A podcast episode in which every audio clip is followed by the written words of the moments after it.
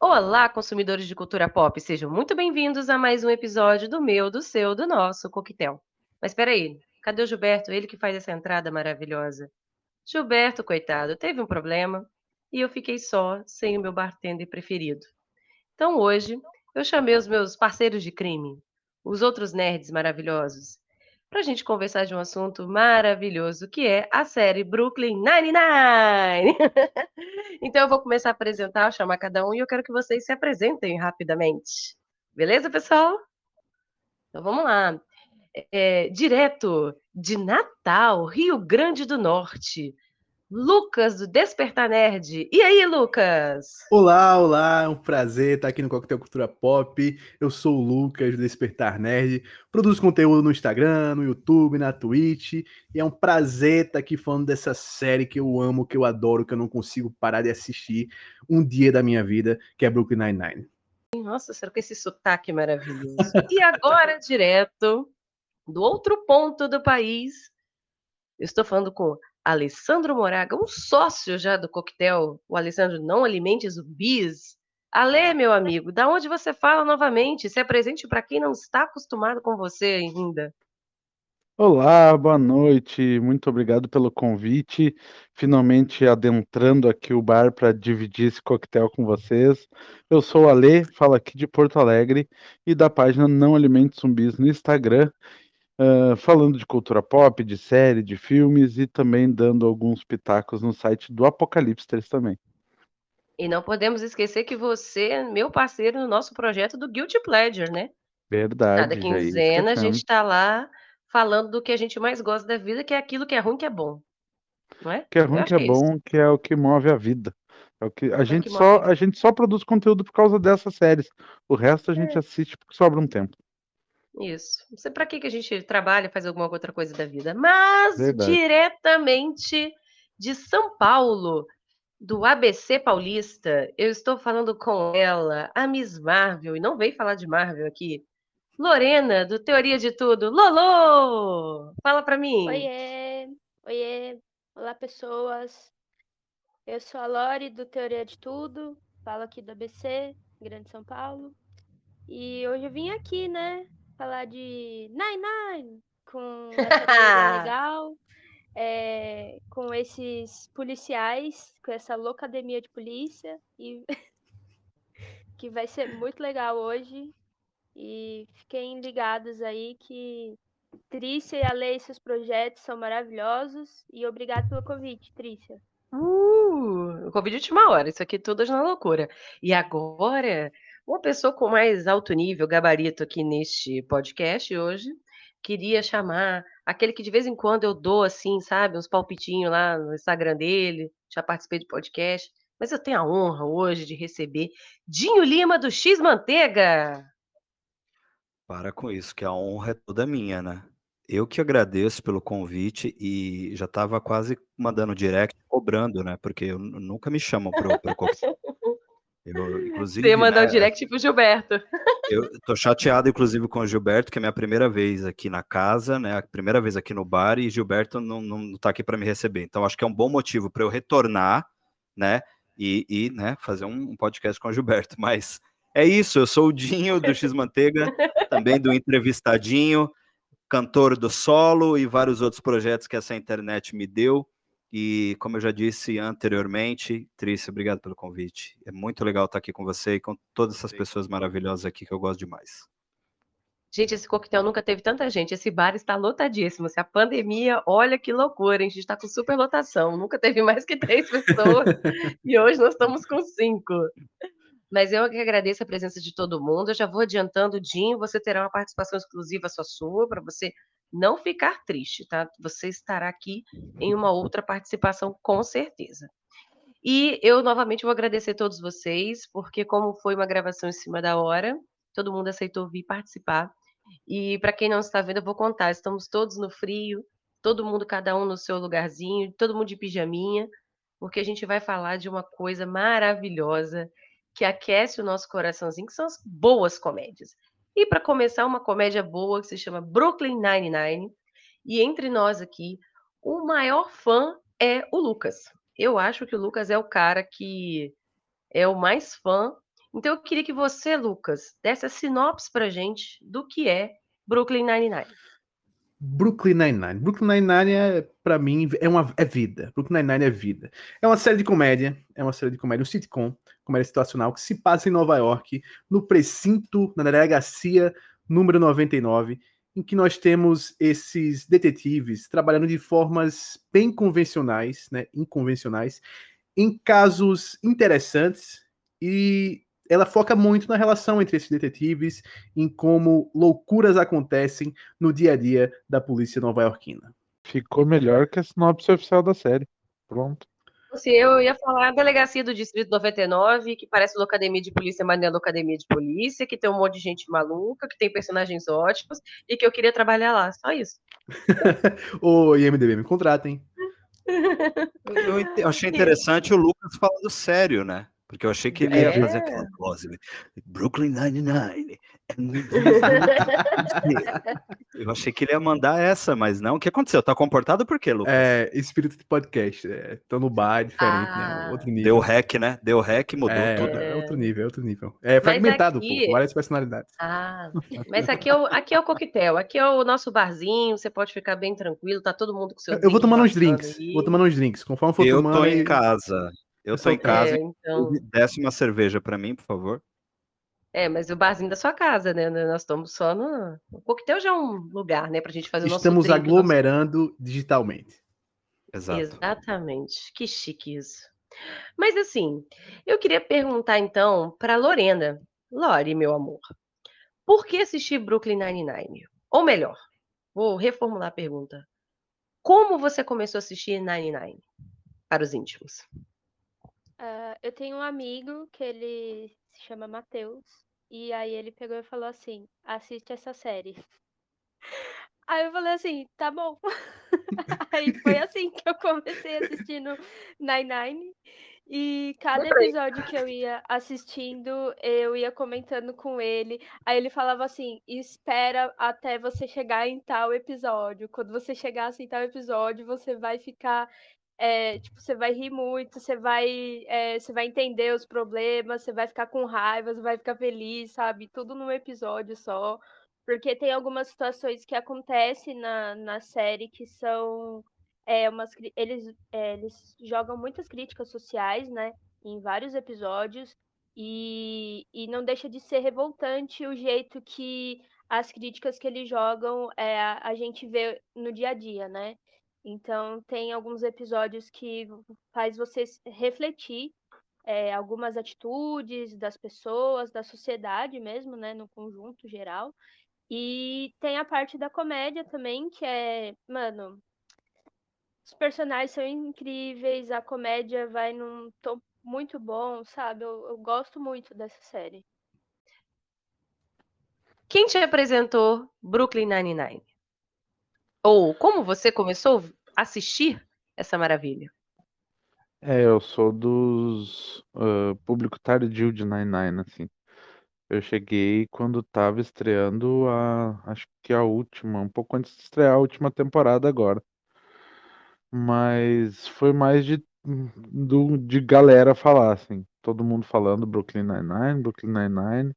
Eu comecei a assistir ela, assisti os primeiros episódios e não bateu. E muito tempo depois eu resolvi voltar e aí não consegui mais parar de ver, assistir em maratona, assim, até o começo. Terminei um pouquinho antes de começar essa última temporada e assisti todo em maratona, assim, foi maravilhoso. Eu não assisti de maratona, eu vou até falar, né? Eu assisti. Comecei a assistir Nine Nine porque eu vi o piloto quando estreou em 2013. Olha só. Eu tava olhando aqui quando é que eu comecei a ver a série, séculos, né, Lucas? E aí eu não parei, eu assisti, e aí quando tava, eu acho que na quarta temporada, eu convenci meu marido a assistir. Aí quando eu sempre convenço, eu reassisto tudo com ele. Aí nós estamos agora aguardando a última parte que vai estrear. Odinho, você conheceu o Nine Nine como? Viu de início ou alguém assim te convenceu a assistir também? Me conte a sua experiência. Eu não lembro exatamente como foi, Trícia. Uh, eu, eu sei que na época que eu comecei a assistir, vamos, vamos botar aí entre 2015 e 2016, já tinha muito meme né, no Twitter, principalmente tinha GIF e tudo já da série. E eu sou muito fã de dois atores que, que, que fazem parte do elenco regular da série, né? Que é o Andy Samberg e também o Terry Crews. E geralmente eu tudo que os dois fazem eu vou atrás e tal. Então eu tinha acabado de ver uma participação na época uh, quando o Andy Samberg fez um filme com Adam Sandler, né? Que inclusive no filme ele se chama Han Solo. é maravilhoso. E não lembro agora o nome do filme especificamente, é, é alguma coisa com pai, não lembro agora especificamente. Esse é o meu garoto, acho que ficou assim em português. E aí eu gosto muito do Andy Samberg e fui atrás, aí comecei a assistir e logo no, no oitavo episódio da no 15 quinto episódio da primeira temporada tem uma participação do Adam Sandler também na série. Então, isso já me pegou, porque eu também sou muito fã do Adam Sandler, mas eu acho que toda a estética, ela me lembra muito Loucademia de Polícia, né? Tanto que o Peralta é muito parecido com o Marrone. É como se ele emulasse o Marrone o tempo todo, né? Porque aquele cara divertido, que faz piada o tempo todo, que brinca com todo mundo e Verdade. sempre quer se dar bem. Né? O Peralta é isso. Então, eu já me identifiquei porque é um clássico dos anos 80, o Loucademia, e aí eu consegui fazer essa ponte rápido. E aí, desde que comecei a assistir, é, não parei mais. Agora a gente está indo para a oitava temporada, né? Teve aquele momento de susto em que a gente a série foi cancelada e tudo, e aí. Mas é uma série divertida, é uma série. Eu, eu recomendo muito para quem não assistiu ainda e está ouvindo esse cast. Assista na hora do almoço, quando você estiver com o prato de comida prontinho e você vai dar aquela garfada com Brooklyn Nine-Nine, fica bem melhor. Lucas, você que é o grande apaixonado por 99, começou em 2013 ou você também descobriu tardiamente? Eu descobri depois, eu descobri depois. Era uma época que eu tava assim, emocionalmente mal, não tava muito bem emocionalmente, e daí tava no Netflix procurando séries para assistir, porque eu já tinha reassistido Friends e How I Met Your Mother muitas vezes, não queria reassistir Seinfeld também, porque já tinha assistido muitas vezes. Uh, e aí eu tava procurando alguma coisa para assistir. Aí eu achei o Brooklyn Nine-Nine, comecei a assistir toda a vida antes de dormir, porque eu tenho essas séries antes de dormir, né? Sempre coloco uma série lá pra. Normalmente sitcom. E eu, eu boto pensando, não, vou colocar a série, na metade do primeiro episódio eu vou dormir. E aí termina que eu vejo um episódio, dois episódios, três episódios, quatro episódios, cinco. Quando eu vejo que acabou a noite, eu não dormi direito. E eu assisti milhares de episódios da série, às vezes a temporada toda. E foi assim com o Brooklyn Nine-Nine. Eu assisti na, na primeira vez que eu fui assistir, eu assisti duas temporadas de uma vez. Eu não dormi a noite toda. assisti duas temporadas de uma vez porque me apaixonei. Me apaixonei. Me apaixonei demais pela série, pelos personagens, pelo tipo de humor, porque é um humor inteligente que não é ofensivo, que é uma coisa difícil de fazer. Porque hoje a gente vê muito humor que quer se passar inteligente, que é muito ofensivo, e eles não. Eles são um humor que é bem inteligente, que é bem legal, um humor moderno, é, é, bem dirigido, eu adoro o estilo de câmera, como eles estão aqui normal, e daí depois eles dão um foco ali, e eles cortam muito rápido, as transições são muito bem feitas, os sons que eles usam também na parte de edição é incrível. Brooklyn Nine-Nine é vida. O Dinho falaram duas coisas que eu sempre falo de Nine-Nine, que é Primeira coisa, o Andy, o, o Andy, né, que é o Peralta, o protagonista, ele é a cara do Marrone para mim. Ele parece fisicamente o Marrone. Eu olho para ele, eu lembro do Marrone. Eu não sei é, é, como que isso aconteceu, sabe? Se, se, eles usaram o ator, porque acho que escreveram o papel para ele, né? Por sinal, vamos até deixar claro aqui que a série é dos criadores de Parks Recreation e The Office, né? E também The Good Place, então, é os caras que sabem fazer comédias boas, comédias inteligentes. Eu tenho um problema sério com comédia. Eu assisto tudo da comédia que estreia, mas eu não passo, às vezes, do piloto e Nine Nine não. Ele é aquela piada na medida certa. Você ri desde do pessoal que não trabalha, ao pessoal que trabalha, ao, vilão, ao, ao, qualquer coisa, né? A câmera, até a própria direção da câmera, que é uma coisa espetacular para mim. E Assim, eu acho que é uma série que você pode ter 12 anos e você pode ter 70 anos. Todo mundo vai é, ficar a, a, se adentrar aos episódios, sabe? Você vai ter sempre um personagem que você vai se identificar de alguma forma.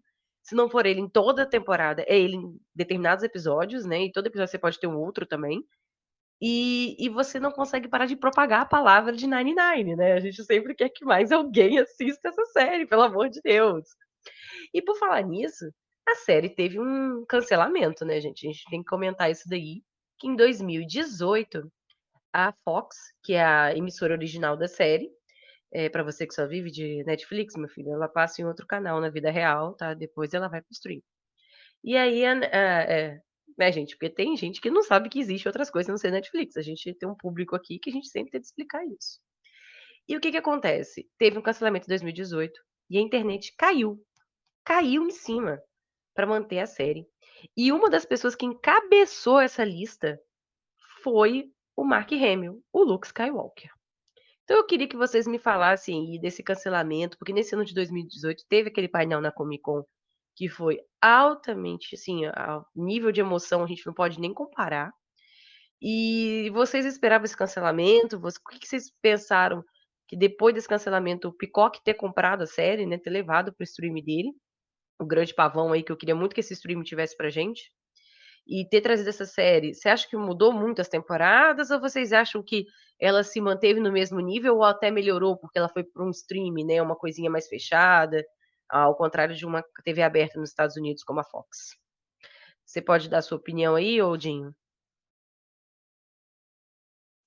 Olha, Trícia, hoje é muito melhor você estar no streaming. E Brooklyn Nine-Nine ter sido, é, né, ter, ter, passado por essa transição que eles passaram, né, por esse momento complicado, né, e, e, e hoje estar, é, tipo, eles, ter, ele foi, seria, o mundo ideal seria se tivesse sido salvo pela Netflix, esse seria o mundo ideal, mas não foi, porém, é, a própria Netflix dá acesso é, para nós a, a Brooklyn Nine-Nine, né, eu, a maioria das temporadas estão lá ainda, é, tem esse processo, né? Você mencionou aí os criadores da série, né? E, e, a gente tem The Good Place também, que passava lá fora e para nós chegava aqui também para a Netflix.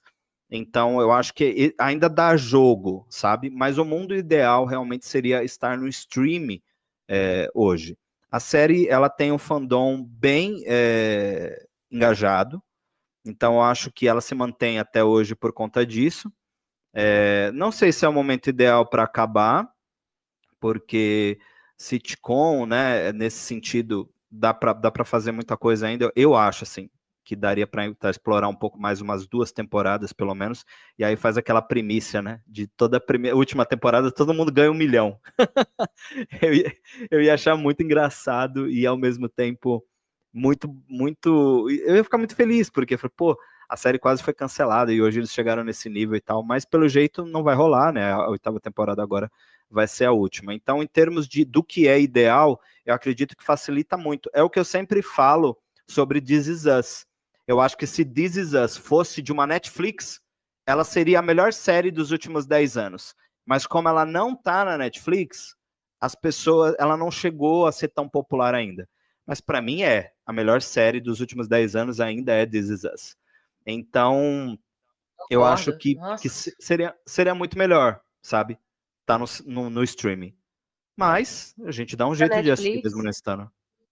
Claro. Você falou da Netflix, mas é uma coisa interessante, e também com This Is Us, que é o planejamento do final. Apesar, assim, é que vai terminar agora na oitava temporada, mas se a gente parar para analisar, é interessante porque você tem um final planejado, uma história já para finalizar. Quantas séries a gente viu aí de comédia, principalmente, que a gente ficou nesse, eh, sabe, tirando leite de pedra, não tem como.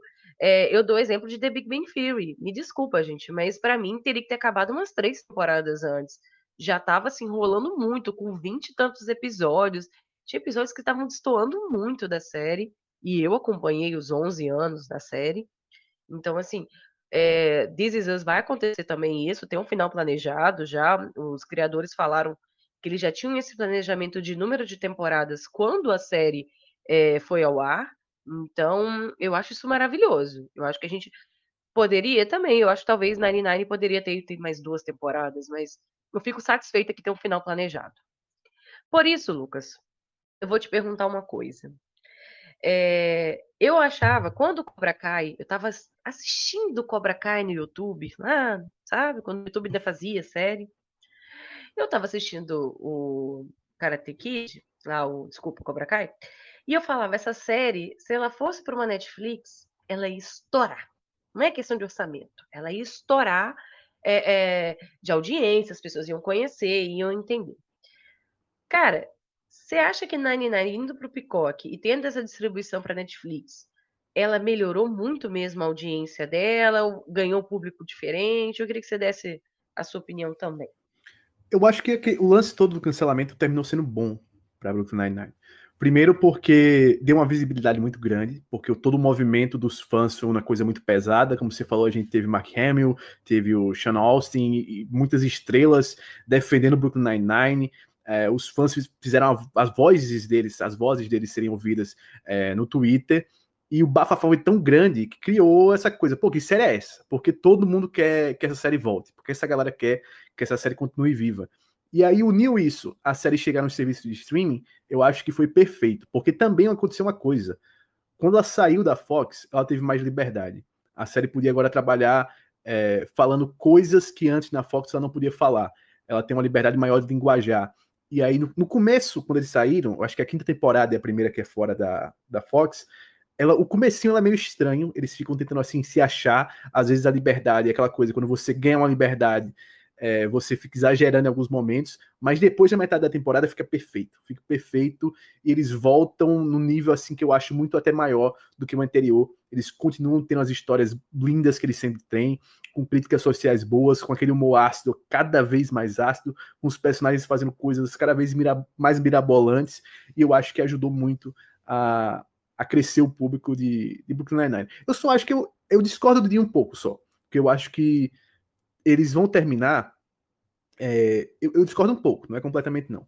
Eu queria que tivesse mais temporadas, mas eu entendo porque eles vão terminar por causa do, dos problemas sociais nos Estados Unidos contra a polícia. Né? A polícia americana, principalmente no ano passado, teve uma discussão muito grande lá quanto é, a questão do, da polícia em si, dos Estados Unidos, da atuação da polícia dos Estados Unidos e tal. E a série recebeu muitas críticas que eu acho indevidas de romantizar a polícia, de romantizar a polícia, que é do lance todo. E aí, em meio a isso, eu acho que foi mais uma decisão dos produtores de dizer, ó, oh, vamos terminar, vamos terminar isso aqui, o projeto, mas vamos terminar bem, antes que a gente desgaste a imagem da série, a imagem do, dos atores e até desgaste a imagem da rede e tudo mais. Então vamos terminar bem. E por isso eu entendo o porquê eles queriam terminar. Eu queria que eles pudessem fazer mais duas, três temporadas, mas eu acho que não vai dar por motivos sociais, sabe? Porque quando aconteceu tudo isso, é, foi parada as gravações, foram analisados todos os textos da temporada, o roteiro, e foi reescrito. Então também teve um atraso nas gravações muito grande, que aí depois bateu com a pandemia, que já é um outro assunto. E aí, falando desse tema, é, eu queria pular um pouquinho perguntar para Lori. É, Lo, é, Lori, por que, que você indica Brooklyn Nine-Nine para as pessoas? Quando você quer fazer alguém assistir Nine-Nine, o que te vem a primeira coisa na sua cabeça que você fala para as pessoas que elas têm que assistir? Ah, primeiramente, eu acho que é o elenco. É, a gente tem uma, uma mescla, né, de várias, várias, é, como eu vou dizer, os atores, eles têm o Capitão Holt e ele não é, ele não é tipo o típico capitão que ele ele faz e tem tipo aqueles personagens que sempre vai ser a piada, sempre vai ser, ele não, ele não é a piada, ele nunca vai fazer piada de nada. E ele tá sempre sério assim. Então ele vai rir assim, sempre sério assim. Só que você sabe que ele tá rindo assim, né? Tipo, muito sério. E aí a gente tem a questão da Rosa, que, tipo, ela é uma mulher policial. E aí você pensa, ah, então eles vão jogar ela para algum estereótipo de, tipo, ah, ela é policial, então ela vai ser aquela policial chata ou aquela policial legal, né? Só que não, ela é chata e legal ao mesmo tempo, só que ela é muito durona e aí ela faz umas coisas absurdas e, tipo, ela tem um sarcasmo muito bom. O sarcasmo dos personagens são incríveis. É, eu gosto muito do Boyle, porque o Boyle ele só se ferra na mão de todos eles, assim como Melhor. o Hitchcock, o Sculler, tipo, todos eles ah, são os três que mais se ferram. Eu não sei qual é o que se ferra mais, mas eu, os que mais se dão mal são eles. E o Peralta que apronta com todo mundo, não importa quem, ele vai aprontar com todo mundo da delegacia até com a, a- tipo, a galera que eles prendem também, eles vão aprontar, eles vão fazer o trote, né? O Peralta sempre faz o trote com todo mundo lá. E, cara, é um humor que eu não esperava dessa série.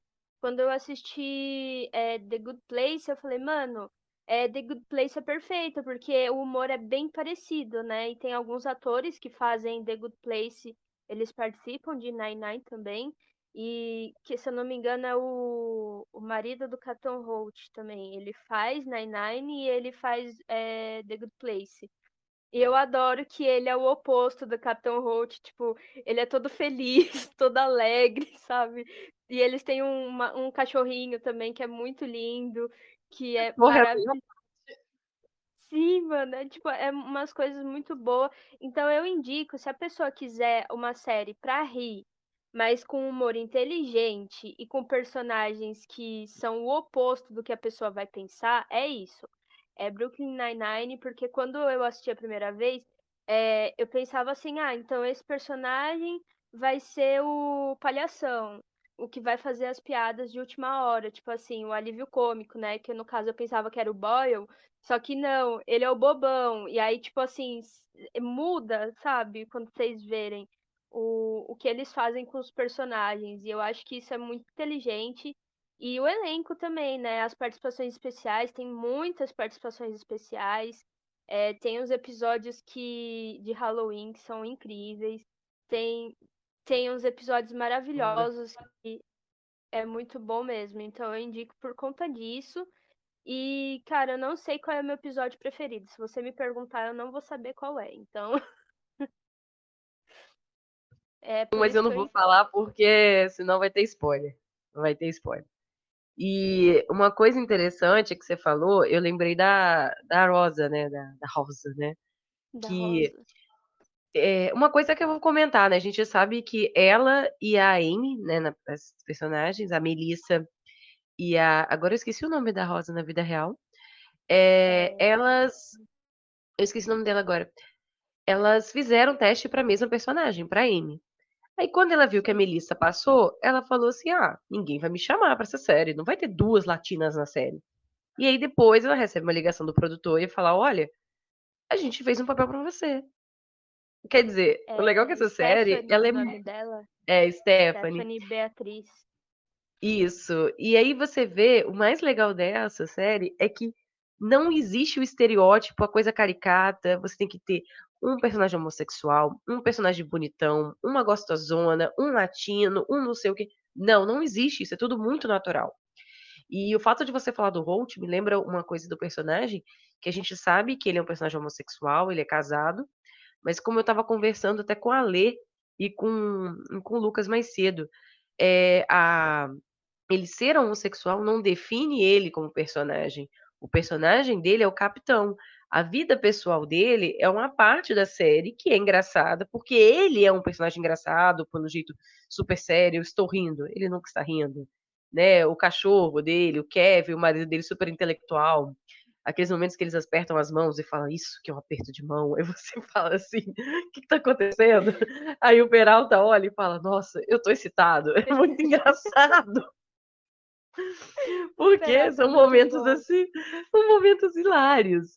Então, assim, Ale, eu queria que você falasse para mim, eh, o que que você acha dessa diversidade?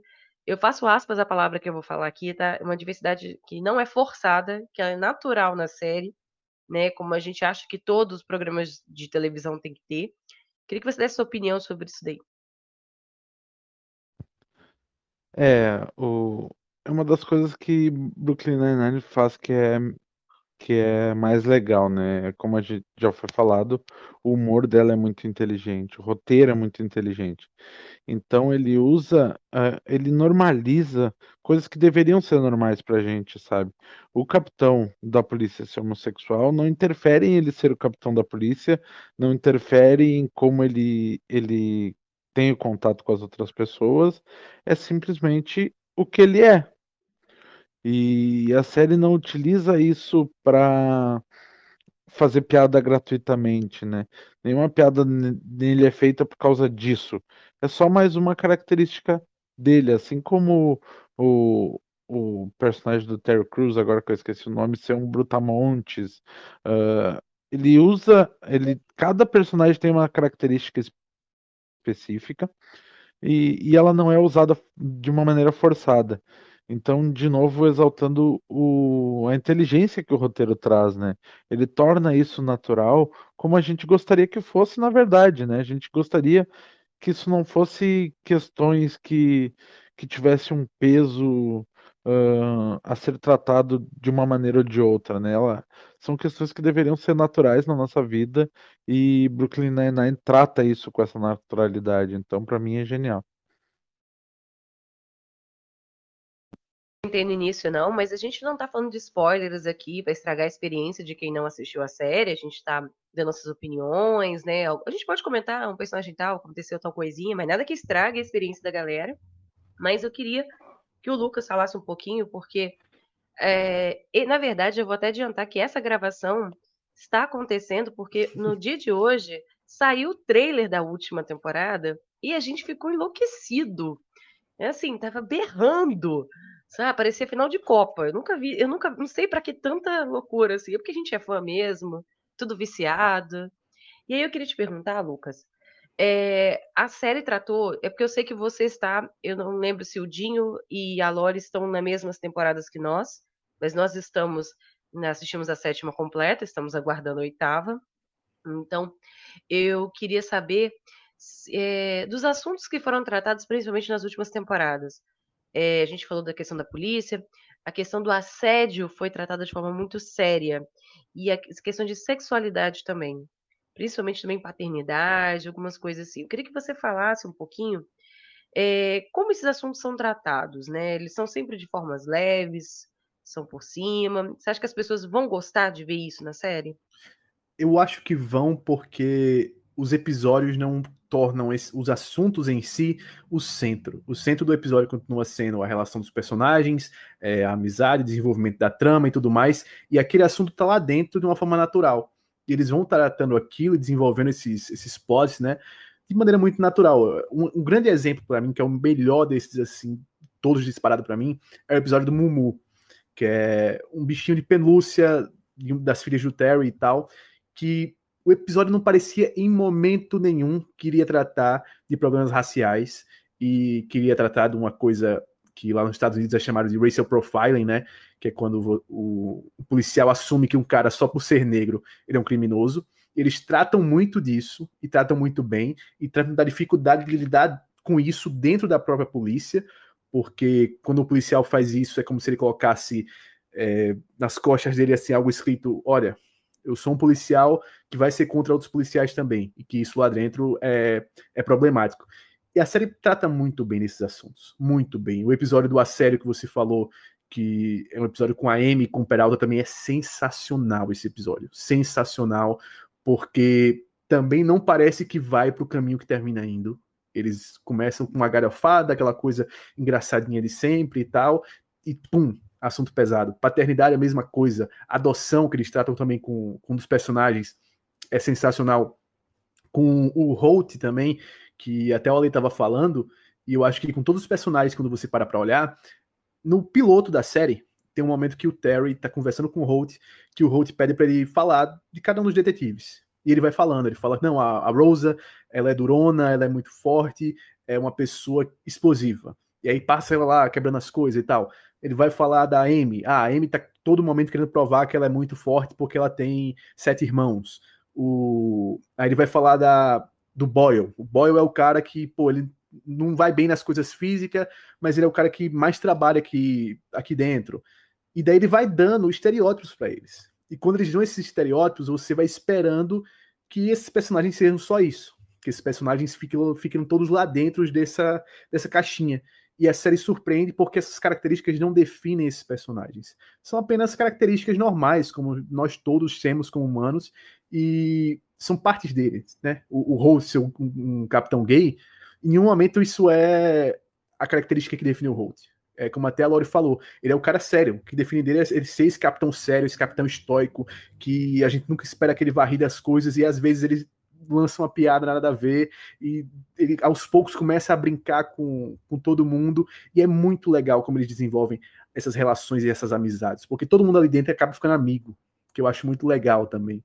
Não é aquele tipo de série que ah, temos amiguinhos aqui, temos grupinhos separados, não, todo mundo é amigo. É um grande grupão, é uma grande quinta série, o, o precinto A Delegacia de número 99. Quinta série, você acabou comigo. Mas falando assim, eu vou pedir para o Dinho começar então a minha rodada de personagens. Porque é uma série que a gente está falando aqui rica de personagens. Então eu queria que o Dinho falasse primeiro o personagem que ele se identifica, que ele acha que ele é um pouco parecido, e falar qual o personagem preferido dele. Porque a gente tem que saber que nem sempre quem a gente parece quer dizer que é o nosso personagem preferido, entendeu? Então, Dinho, quem é você em Brooklyn Nine-Nine e quem é o seu preferido, seu crush da série? Eu sou a Melissa na vida. Muito. Muito a Melissa. Me identifico demais com ela, mas queria muito ser a Rosa. É? Queria É, é. muito ser a é Rosa. a né? porque- Nossa, é, gostaria muito.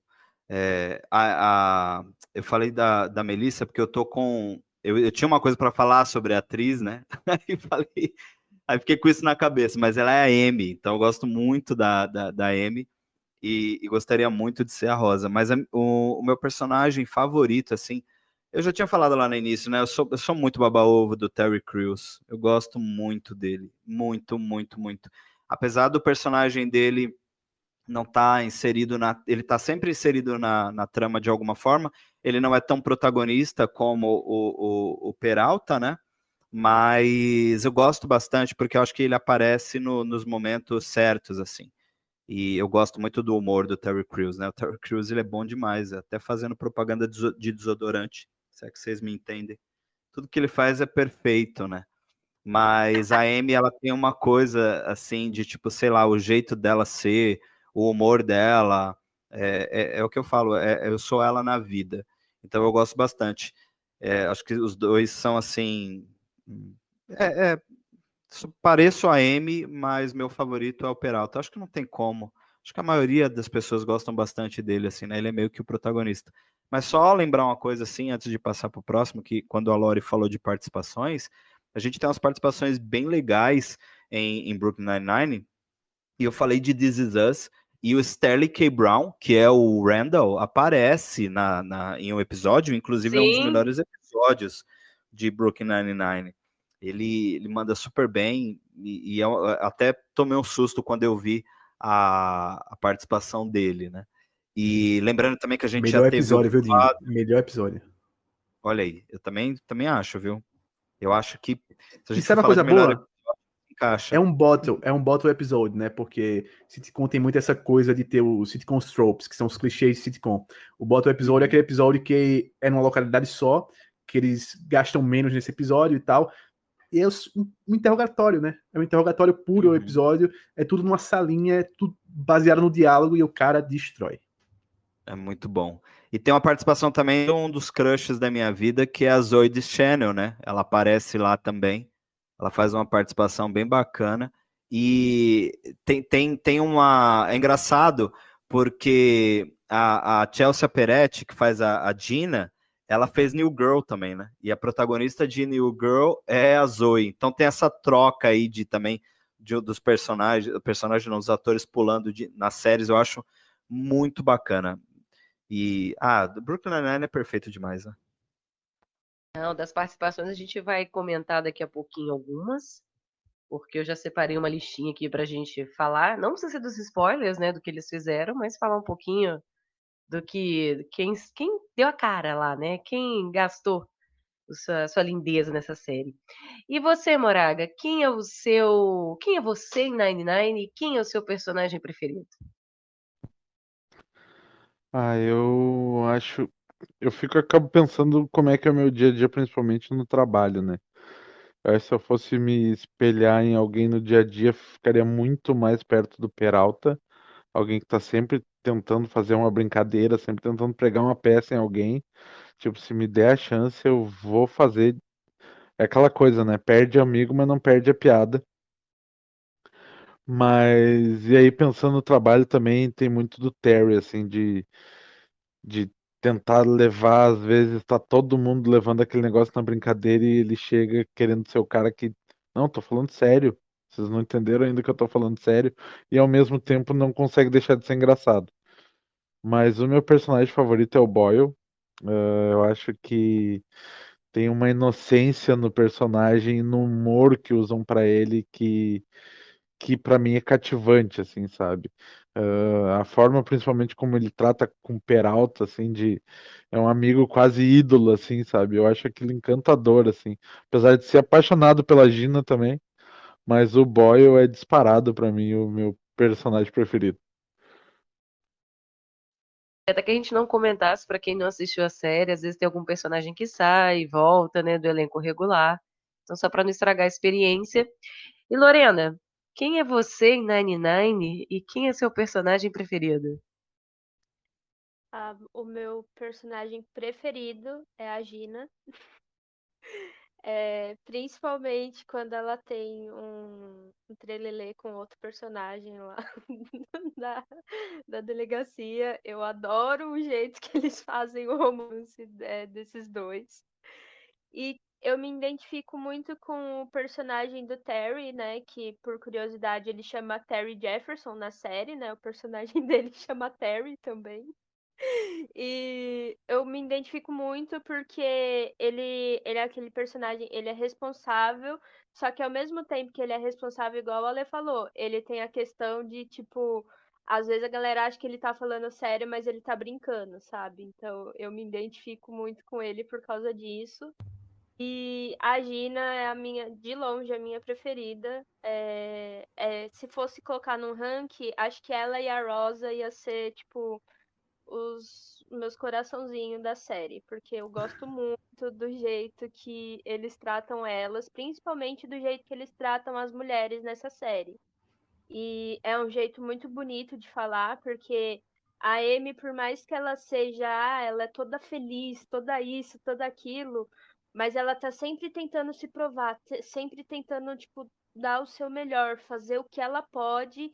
E aí, quando ela vê, tipo, que não consegue, aí vão lá, tipo, o Peralta vai e fala com ela, eles conversam, né? Tentam, é, tipo, fazer um humor mais leve com eles, né? Fazer algo mais é, emocional. E aí, do nada, vem o Peralta e joga uma piada por cima. Então, então esse tipo de amizade é muito bom de ver, sabe?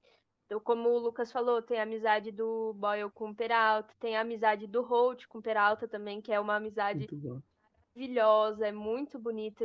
A gente vê, né, que o Peralta, ele vê o Holt como pai, e, e, é bonito de ver como eles trabalham isso em todos os personagens, né? Então é, é, é isso que eu gosto muito de cada personagem, né?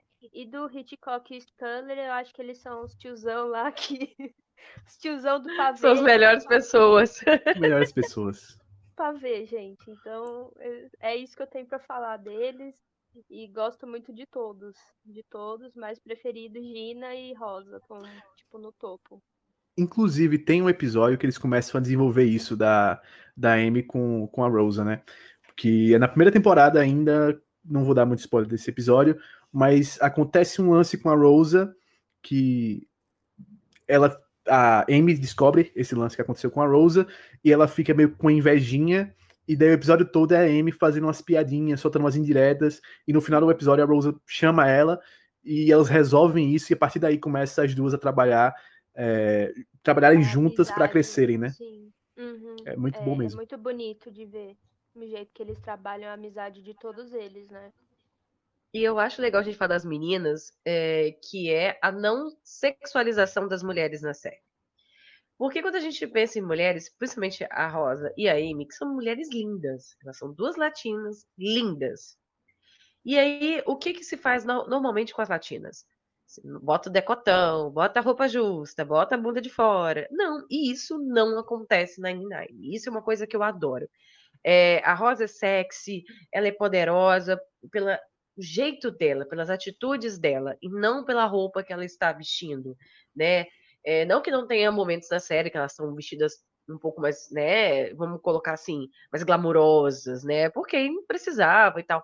Mas no dia a dia da delegacia, você não tá vendo as mulheres de saltão, com decotão, igual fazem outras séries, né? Que é o que desanima muito nós, mulheres, quando olhamos e falam, ah, tá, até parece, principalmente quem trabalha nesse meio, até parece que eu ia pra delegacia desse jeito, né? Como é que você vai trabalhar em Nova York, né? Não tem, não tem condição, né? Umas coisas meio absurdas.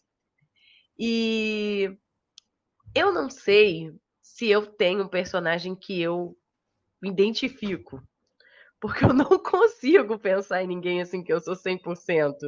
Eu às vezes sou muito rosa, às vezes eu sou Amy, às vezes eu sou muito Holt, entendeu? É, eu sou desse também, eu sou desse também. É, eu não consigo muito me identificar e eu acho e o meu o meu preferido eu já vou adiantar que é o Holt. Não tem como. Eu adoro o Capitão. Ele abre a boca, eu já tô gargalhando e ele tá falando tipo senta Peralta e eu já tô pocando de rir. Entendeu? Porque não tem como. É, é- é maravilhoso os, os momentos dele, assim, porque é como se falasse assim: Capitão, estão colocando fogo no sofá. Tudo bem, Peralta, termina seu trabalho. E, tipo, tá botando fogo no sofá mesmo, entendeu? E isso é muito foda, esse controle mental que ele tem. Eu queria ser assim.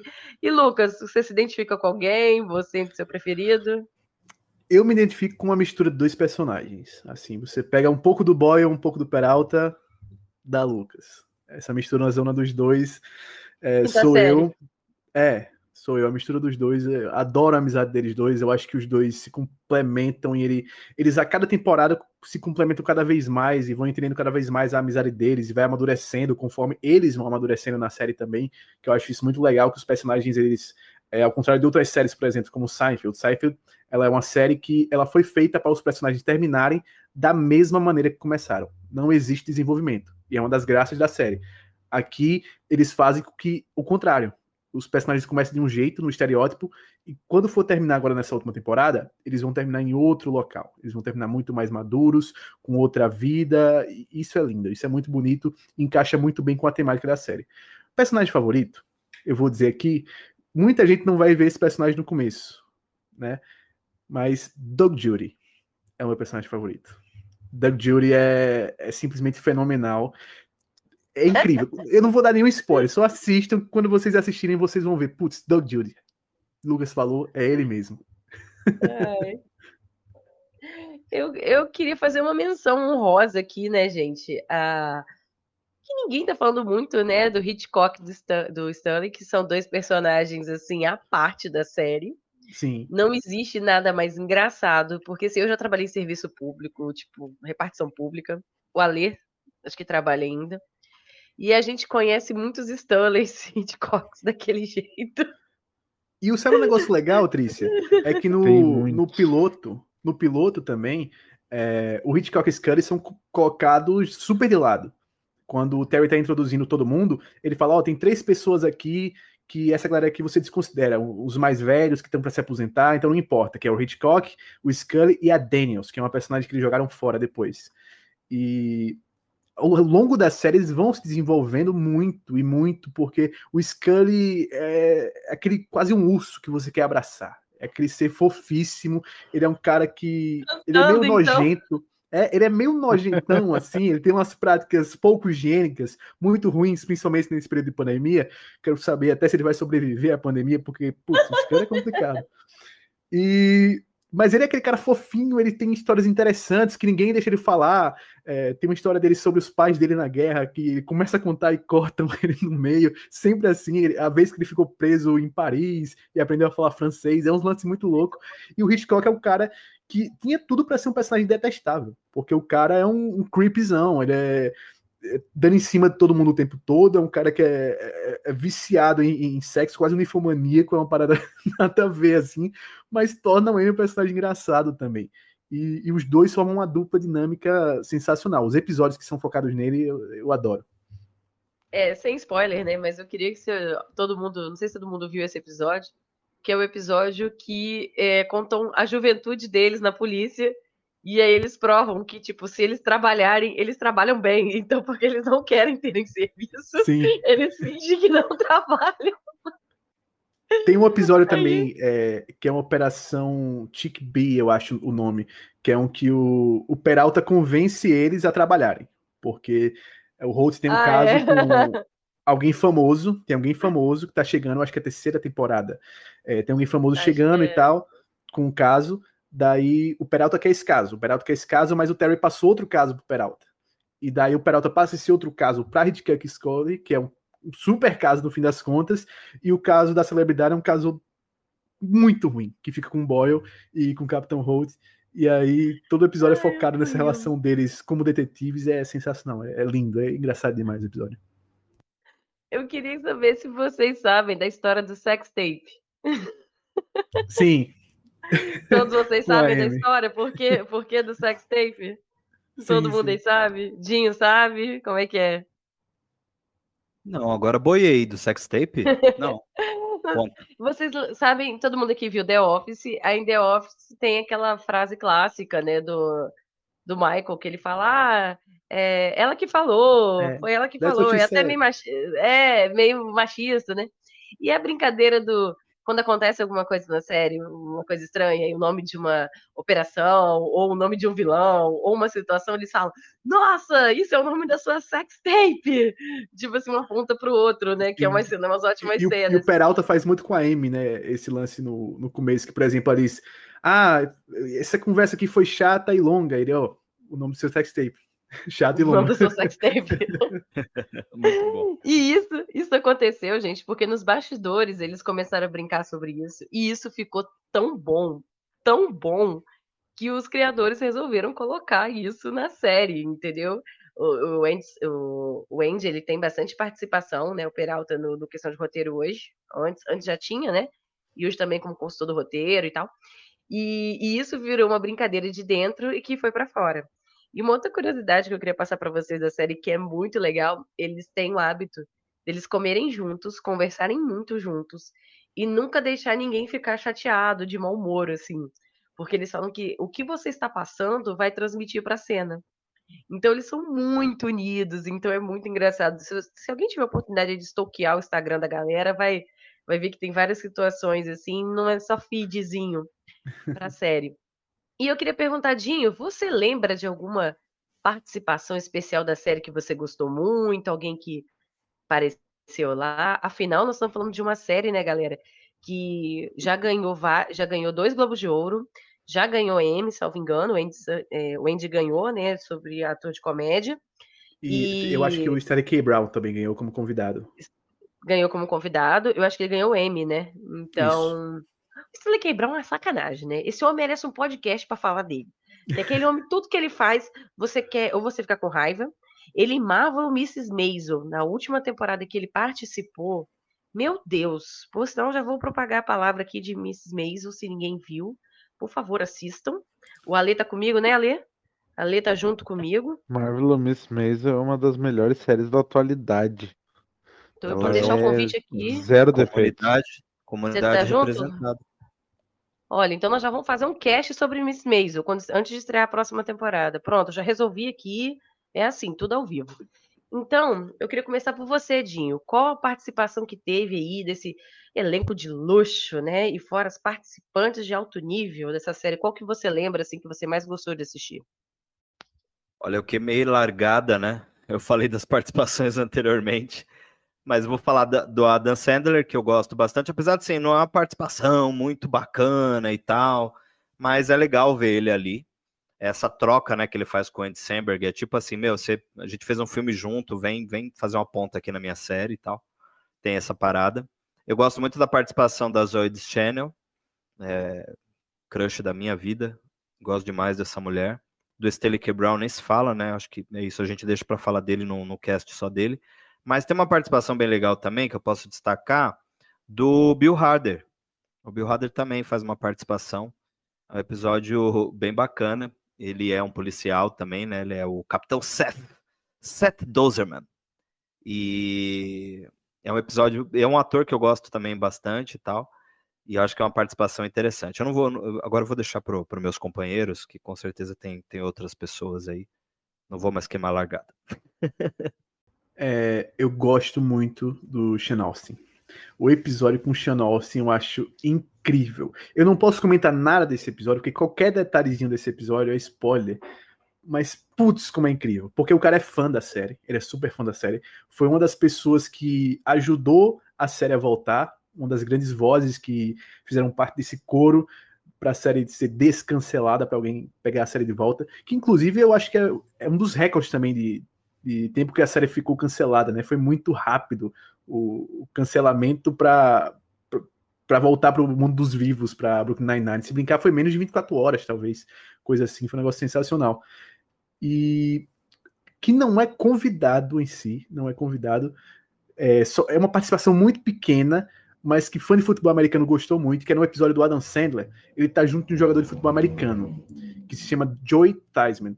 Esse cara, ele teve uma das lesões mais feias da história da NFL, que ele quebrou a perna dele. Uma perna dele quebrou num, num teco que ele recebeu e acabou com a carreira dele de quarterback.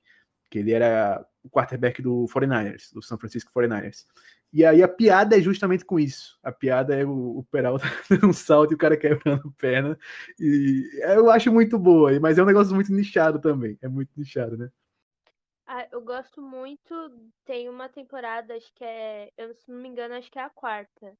Que é a Maya Rudolph. Mano, quando essa mulher aparece e ela e o Peralta juntos, meu Deus do céu. Eu não sei qual de qual deles eu dou mais risada. Porque junta os dois e eu fico. Ela é maravilhosa, eu gosto muito dela. É, quando ela, ela fez é, The Good Place também. E ela em The Good Place é uma personagem maravilhosa, cheia de sarcasmo. Vindo aqui só aí. de lembrar. A, a é Maia, ela, é tudo que ela faz, ela é perfeita. Perfeita ela é demais. é perfeita. Ela é Até apresentando o Globo de Ouro, ela é perfeita, que foi uma péssima. Vocês já viram ela como a, a Kamala, a vice-presidente dos Estados Unidos? Já. Já, na sketch. É muito Deus, boa. É muito boa, gente. É sério. Eu indico. Aquele filme. Tem aquele é. filme dela, Missão Madrinha de Casamento, que é uma das melhores coisas que você. Você precisa rir, você bota esse filme que você vai rir. É só isso. Sim. Não precisa de mais nada. Ela fez o Gente Grande também. É tipo, gente, essa mulher, tudo que ela faz, ela é maravilhosa. Então, dentre de outras participações, ela é a minha preferida, assim. Gosto muito dela. E eu queria que ela voltasse, tipo, da última temporada agora. Eu queria muito. Uma curiosidade eu, eu, eu... Ah. sobre esse, essa parte da, com a Maya Rudolph é que todo esse arco, que a gente não vai detalhar esse arco, mas ele serviu como base de argumento para um filme que o, o Andy Samberg fez. Eu não sei se vocês viram o filme que ele fez ano passado com a Kristen Middle. Deixa eu ver como é que é o nome do filme. É... Ele ganhou prêmio, ele concorreu Foi. ao Oscar até esse Foi. filme. E Palm é, Spring Palmer. Palm Springs. Palm Springs. É, Palm Springs, isso. Eu queria só pegar porque Elenco justamente o, um dos nomes dos locais que eles estão lá desses episódios é Palm Springs também e toda aquela aquela vibe zona de lá eles pegaram e ele pegou a ideia ali e fez o filme, que é um filme sensacional.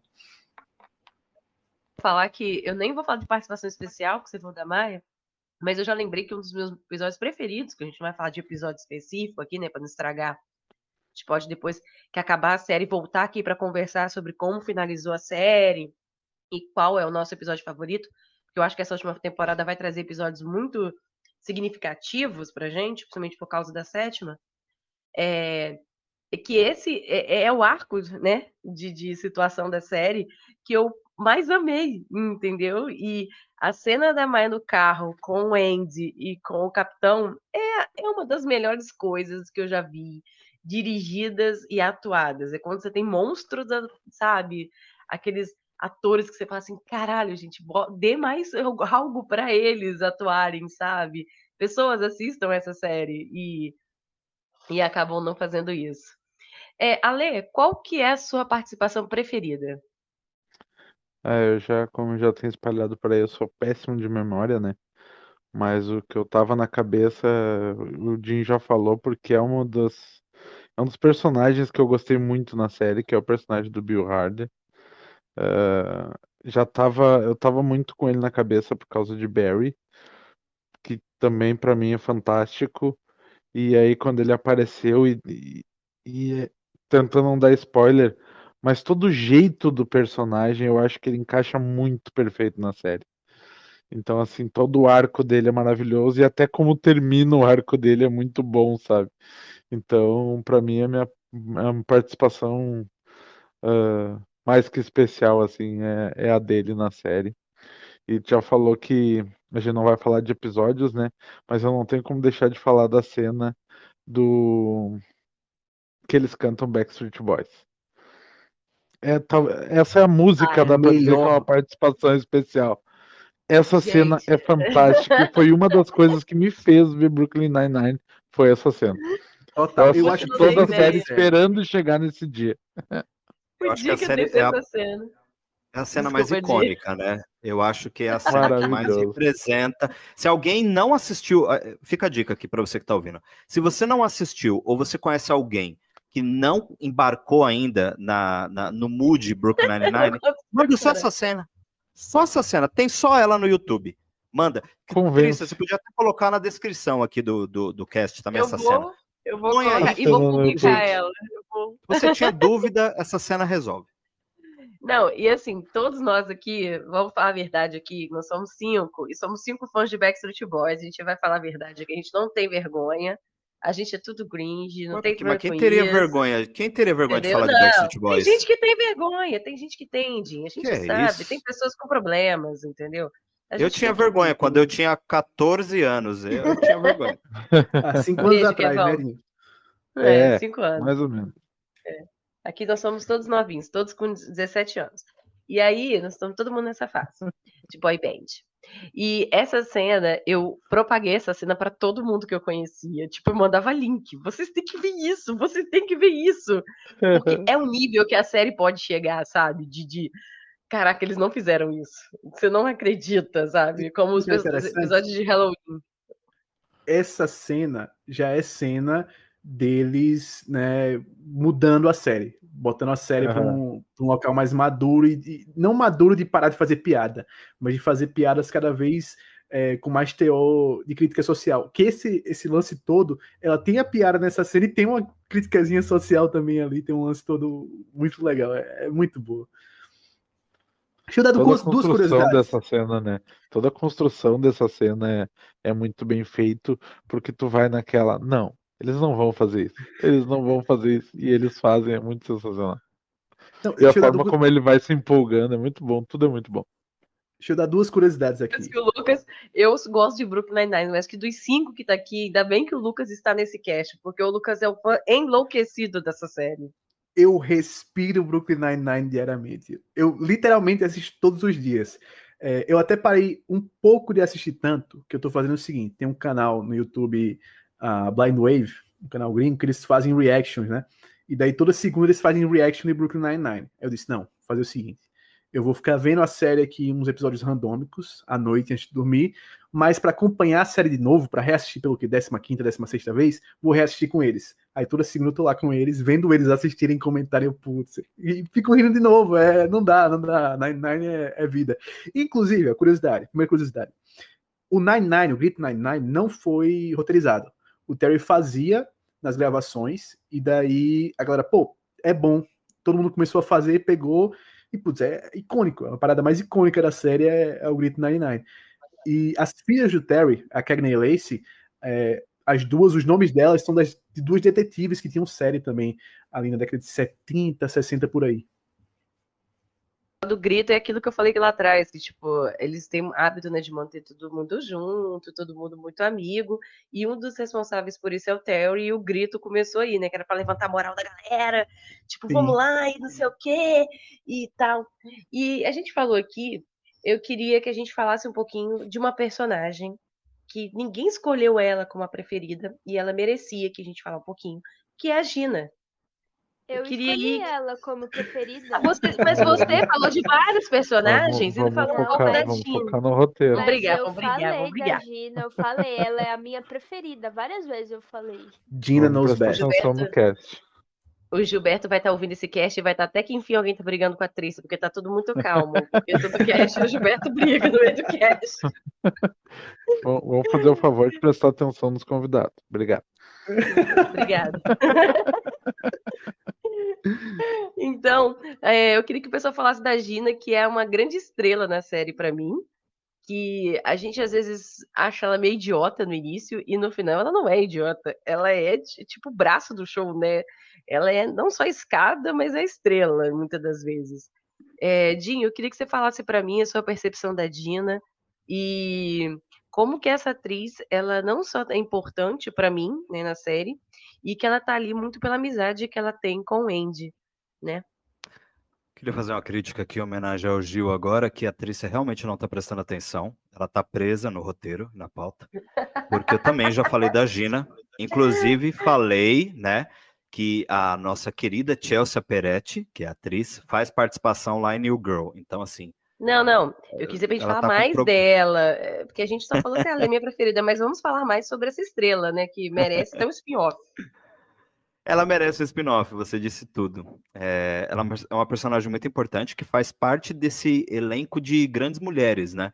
É muito bom a gente exaltar esse elenco feminino, porque ele é simplesmente incrível, né? Todas as personagens ali, é, a Rosa, a Amy e, e a Gina. A Gina é, é- a Gina eu gosto que ela é muito, é, o fato dela ser séria é, cativa bastante, né? É, ao mesmo tempo que ela é séria, ela e a Rosa são as mais sérias, assim. Mas é que a Gina ela tem um humor é, ácido e ao mesmo tempo ela equilibra muito todo o elenco ali, né? Então, é uma, eu já, eu, eu- assim, falar da Chelsea também é bacana, porque ela já fez muita coisa legal, que vocês com certeza, com certeza já a- assistiram por aí. Ela tem uma participação que, se você quiser procurar no YouTube aí, vocês vão ver. Ela fez uma participação no episódio Revenge of the Queens, do RuPaul's Drag eh, Race. Inclusive, no RuPaul's, ela faz ela mesma. Mano, E a participação episódio dela eu é muito legal, né, Lore? Dinho, adoro, adoro quando o RuPaul leva as pessoas aleatórias pro Drag Race. Porque, primeiro, É que é uma competição e outra que é uma Uhum. competição de drag queen. Então, você vai esperar, ó, você espera tudo: barraco, drama, choro, é, e muitas outras coisas e é, convidados aleatórios. Isso é RuPaul. Então, se você quiser assistir, você vai adorar, você vai rir, você vai chorar, porque tem o drama também, todos eles levam uma carga emocional muito boa. E aí, quando chega os convidados, e aí o Dinho falou da Chelsea, mano, ela é maravilhosa, maravilhosa. Inclusive, eu vou indicar um, é, o episódio da que a Olivia Newton-John faz parte, gente. Um episódio que ela participa que, ó, maravilhoso. Então, indico aí pra quem gosta de RuPaul, pra quem não assiste, assistam, é muito boa. E ela é muito boa, Dinho. É exatamente tudo isso aí que o Dinho falou, eu concordo com tudo. Queria falar que uma secretária igual ela, eu tinha fartado, entendeu? Condição é a pior personagem. E eu só queria falar que eu não falei meu personagem, a minha participação preferida na série, porque tinha a ver com a Gina. Eu não posso dar spoiler. Mas se vocês não saibam, Ryan Phillip, cara aí que fez Segundas Intenções. É, como é que é Segundas Intenções? Nem lembro mais o nome do filme dos anos 90 aí, que eu já tô ficando bem velha. Eu tô ficando bem velha já. É, ele que foi o marido da Reese Witherspoon, né, tal, o pai dos filhos bonitos dela. Ele faz uma participação em uma das temporadas que tem a ver com ligação direta com o Boyle e com a Gina. E eu não posso falar quem é ele porque é um spoiler, né, grande, mas é, vocês têm que ver, é perfeito. Uma curiosidade sobre a, a Chelsea Parrott.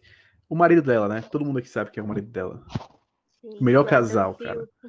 Jordan Peele. Peele. Cara, que casal sensacional. É, preciso de mais coisas desses dois juntos, porque esses dois juntos na tela deve ser um negócio surreal, né? Não, ela é toda de É.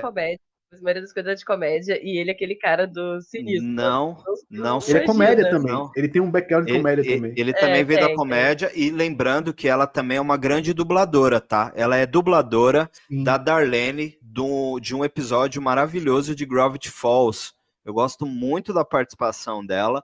Ela faz também, eu, eu não gosto tanto, mas ela tá em Big Mouth, né? Que é da Netflix. Uhum. E É, outra série grande aí que todo mundo conhece já acabou e ela faz uma participação também é Girls, tá? Ela também faz Girls, uma participação.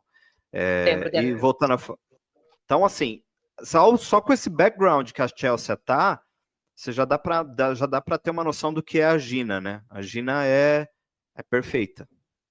E o legal na série é que ela tá ali porque ela é amiga de infância do Peralta. E os dois fazem as brincadeiras mais malucas, como a gente já comentou aqui, né? Que eles têm aquelas piadinhas só entre eles. Mas assim, cara, ela lixando a unha, cagando pro Boyle, cagando pro Hitchcock. Tipo, pro chefe, cara, a Lorena nesse momento está imitando a Gina, que está ótimo. Pena que não tem vídeo pra vocês verem. E é tipo assim, o capitão vira pra ela, você marcou a reunião, você fez não sei o quê. Ah, não sei, eu tava aqui ouvindo podcast, eu tava aqui tentando abrir uma empresa, sei lá, eu tava comprando roupa. É a melhor coisa do mundo. E ela é um fenômeno, ela é um fenômeno, né? Porque o episódio dela com um dos melhores convidados, que eu até tinha esquecido, que eu lembrei quando foi começando a falar dela, Neil deGrasse Tyson. Tem um episódio com Neil deGrasse Tyson que é incrível, incrível. Tem uma piada que eles fazem com ele e o Terry que, putz, esse é o tipo de piada que eu gosto. Aquela piada de tio, aquela piada de tio do pavê, aquela coisa. Ah, adoro, o trocadilho perfeito. O que eu gosto Não, também gente- é que ela, ela mantém a delegacia, né? Quando Ah, ela é? sai, é, tem, se eu não me engano, tem um episódio que, tipo, ela não tá mais, eles estão pensando em demitir elas. Eu posso estar enganada, mas eu acho que é isso. E aí ela sai do episódio e aí a, a delegacia vira de cabeça pra baixo. Tipo, os presos vão pra outro lugar e, tipo assim, ela é a pessoa que sabe exatamente onde tá cada clipe na delegacia e isso é maravilhoso. Sim, ela tá pensando em se demitir. Ela tá querendo se demitir e tal. E aí, é, todo episódio é pra convencer ela sobre, sobre ela, para ela não sair. E uma coisa interessante disso que a Laura falou é que eu acho que ela é muito importante para os arcos secundários, porque é, sitcom você sempre tem um arco principal do episódio e você tem um arco secundário, às vezes terciário, principalmente quando você tem muitos personagens. Ela é sempre a pessoa que segura esses dois outros arcos.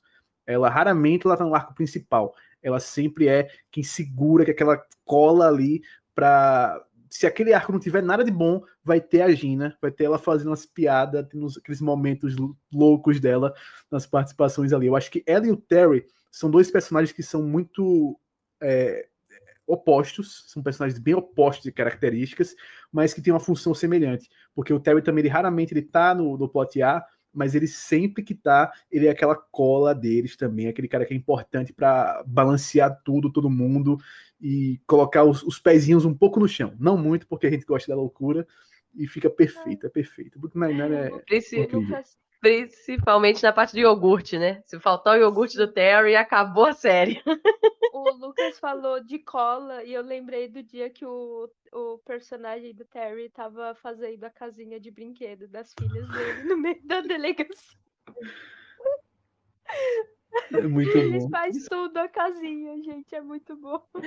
É, eu queria que o Gil tivesse aqui agora, porque o Gil trabalha né, na polícia, então ia ser muito engraçado. Eu ia perguntar pra ele se ele tem tempo De montar casinha. é. Tem de montar casinha de filho. Ele, ele ia, ele ia me matar agora se eu falasse negócio desse. Gil, a hora que estiver escutando, já põe aí nos comentários como é que é o teu tempo na delegacia, se tu consegue montar a casinha. Tadinho. Quem é você? Eu já trabalhei com ele. Ô, Gil, quem é você? Eu já trabalhei com ele na delegacia, coitado, ele não tem tempo nem de respirar. Por sinal, ele não está nesse cast porque ele está trabalhando hoje. Pra você ver a vida dele. Ô, Trícia, eu deixa ia- eu fazer uma pergunta pra você, então. É. O Ali levantou uma bola, eu acho que é uma boa pergunta pra você, então, já que você trabalhou com o Gil. Quem é o Gil na delegacia? Rapaz, Boa o Gil. né? pergunta. Agora eu quero ver. Ai, a Bica Gil, tá- Ele vai- vem cá. Presta atenção nisso, Gil. Ele vai me É. matar. Se se alguém pudesse me ver, eu tô vermelha. Ela até ficou vermelha agora. Bom, provavelmente o Gil é uma mistura do Peralta com a Amy. Porque ele é Caxias, ele é mó chato com o trabalho, mas ele também gosta de umas brincadeirinhas, entendeu? Ele também é divertido, então ele é uma mistura ali dos dois, assim. Eu não consigo ver ele no, no tipo, ele não é a Rosa, mal-humorado, ele não é o Hitchcock, né? ele não é o nem de sonho Terry, entendeu? Ele, mas ele é meio que uma mistura dos dois. Ele é muito engraçado, gente boa. É o cara que vai pra delegacia, né, gente, com camisa do da Marvel, né? camisa é, do Robocop. Então, assim. Mas ele é bem Caxias, trabalha bastante. Então, acho que ele tá uma misturinha. Então, mas eu não sei qual é o preferido dele. Eu vou perguntar para ele depois qual é o preferido. Aí a gente deixa lá no comentário. Mas falando aí, é, eu acho que a gente vai caminhando aqui pro final, né? Porque a gente já falou quase tudo que a gente podia falar de 99 sem spoilers. E eu queria começar com a nossa o nosso alto mais grau aqui, né, de podcasters, de youtuber, né, senhor Dinho Lima, né, eu gosto do Lucas chamando o Dinho, o Dinho, sotaque. Dinho. O Dinho. Eu queria que o Dinho falasse para mim o que ele espera desse final para 99, assim, sem muitos spoilers. Você espera que feche bem, você espera que possa ter um spin-off, você espera uma talvez que novas séries aí que tenham talvez uma ideia de fazer humor igual o 99, porque eu que fico assistindo, e como vocês sabem disso, piloto de tudo que estreia, eu tô procurando uma boa série de comédia há bastante tempo e tá difícil.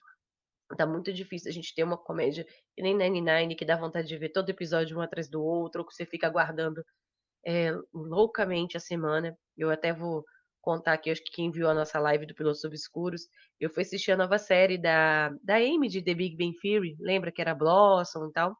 Ela fez uma série que de comédia que não sei como foi renovada para a segunda temporada, mas é uma das piores coisas que eu vi no ano. Assim, não dá para rir. Não dá mesmo, é muito dolorido.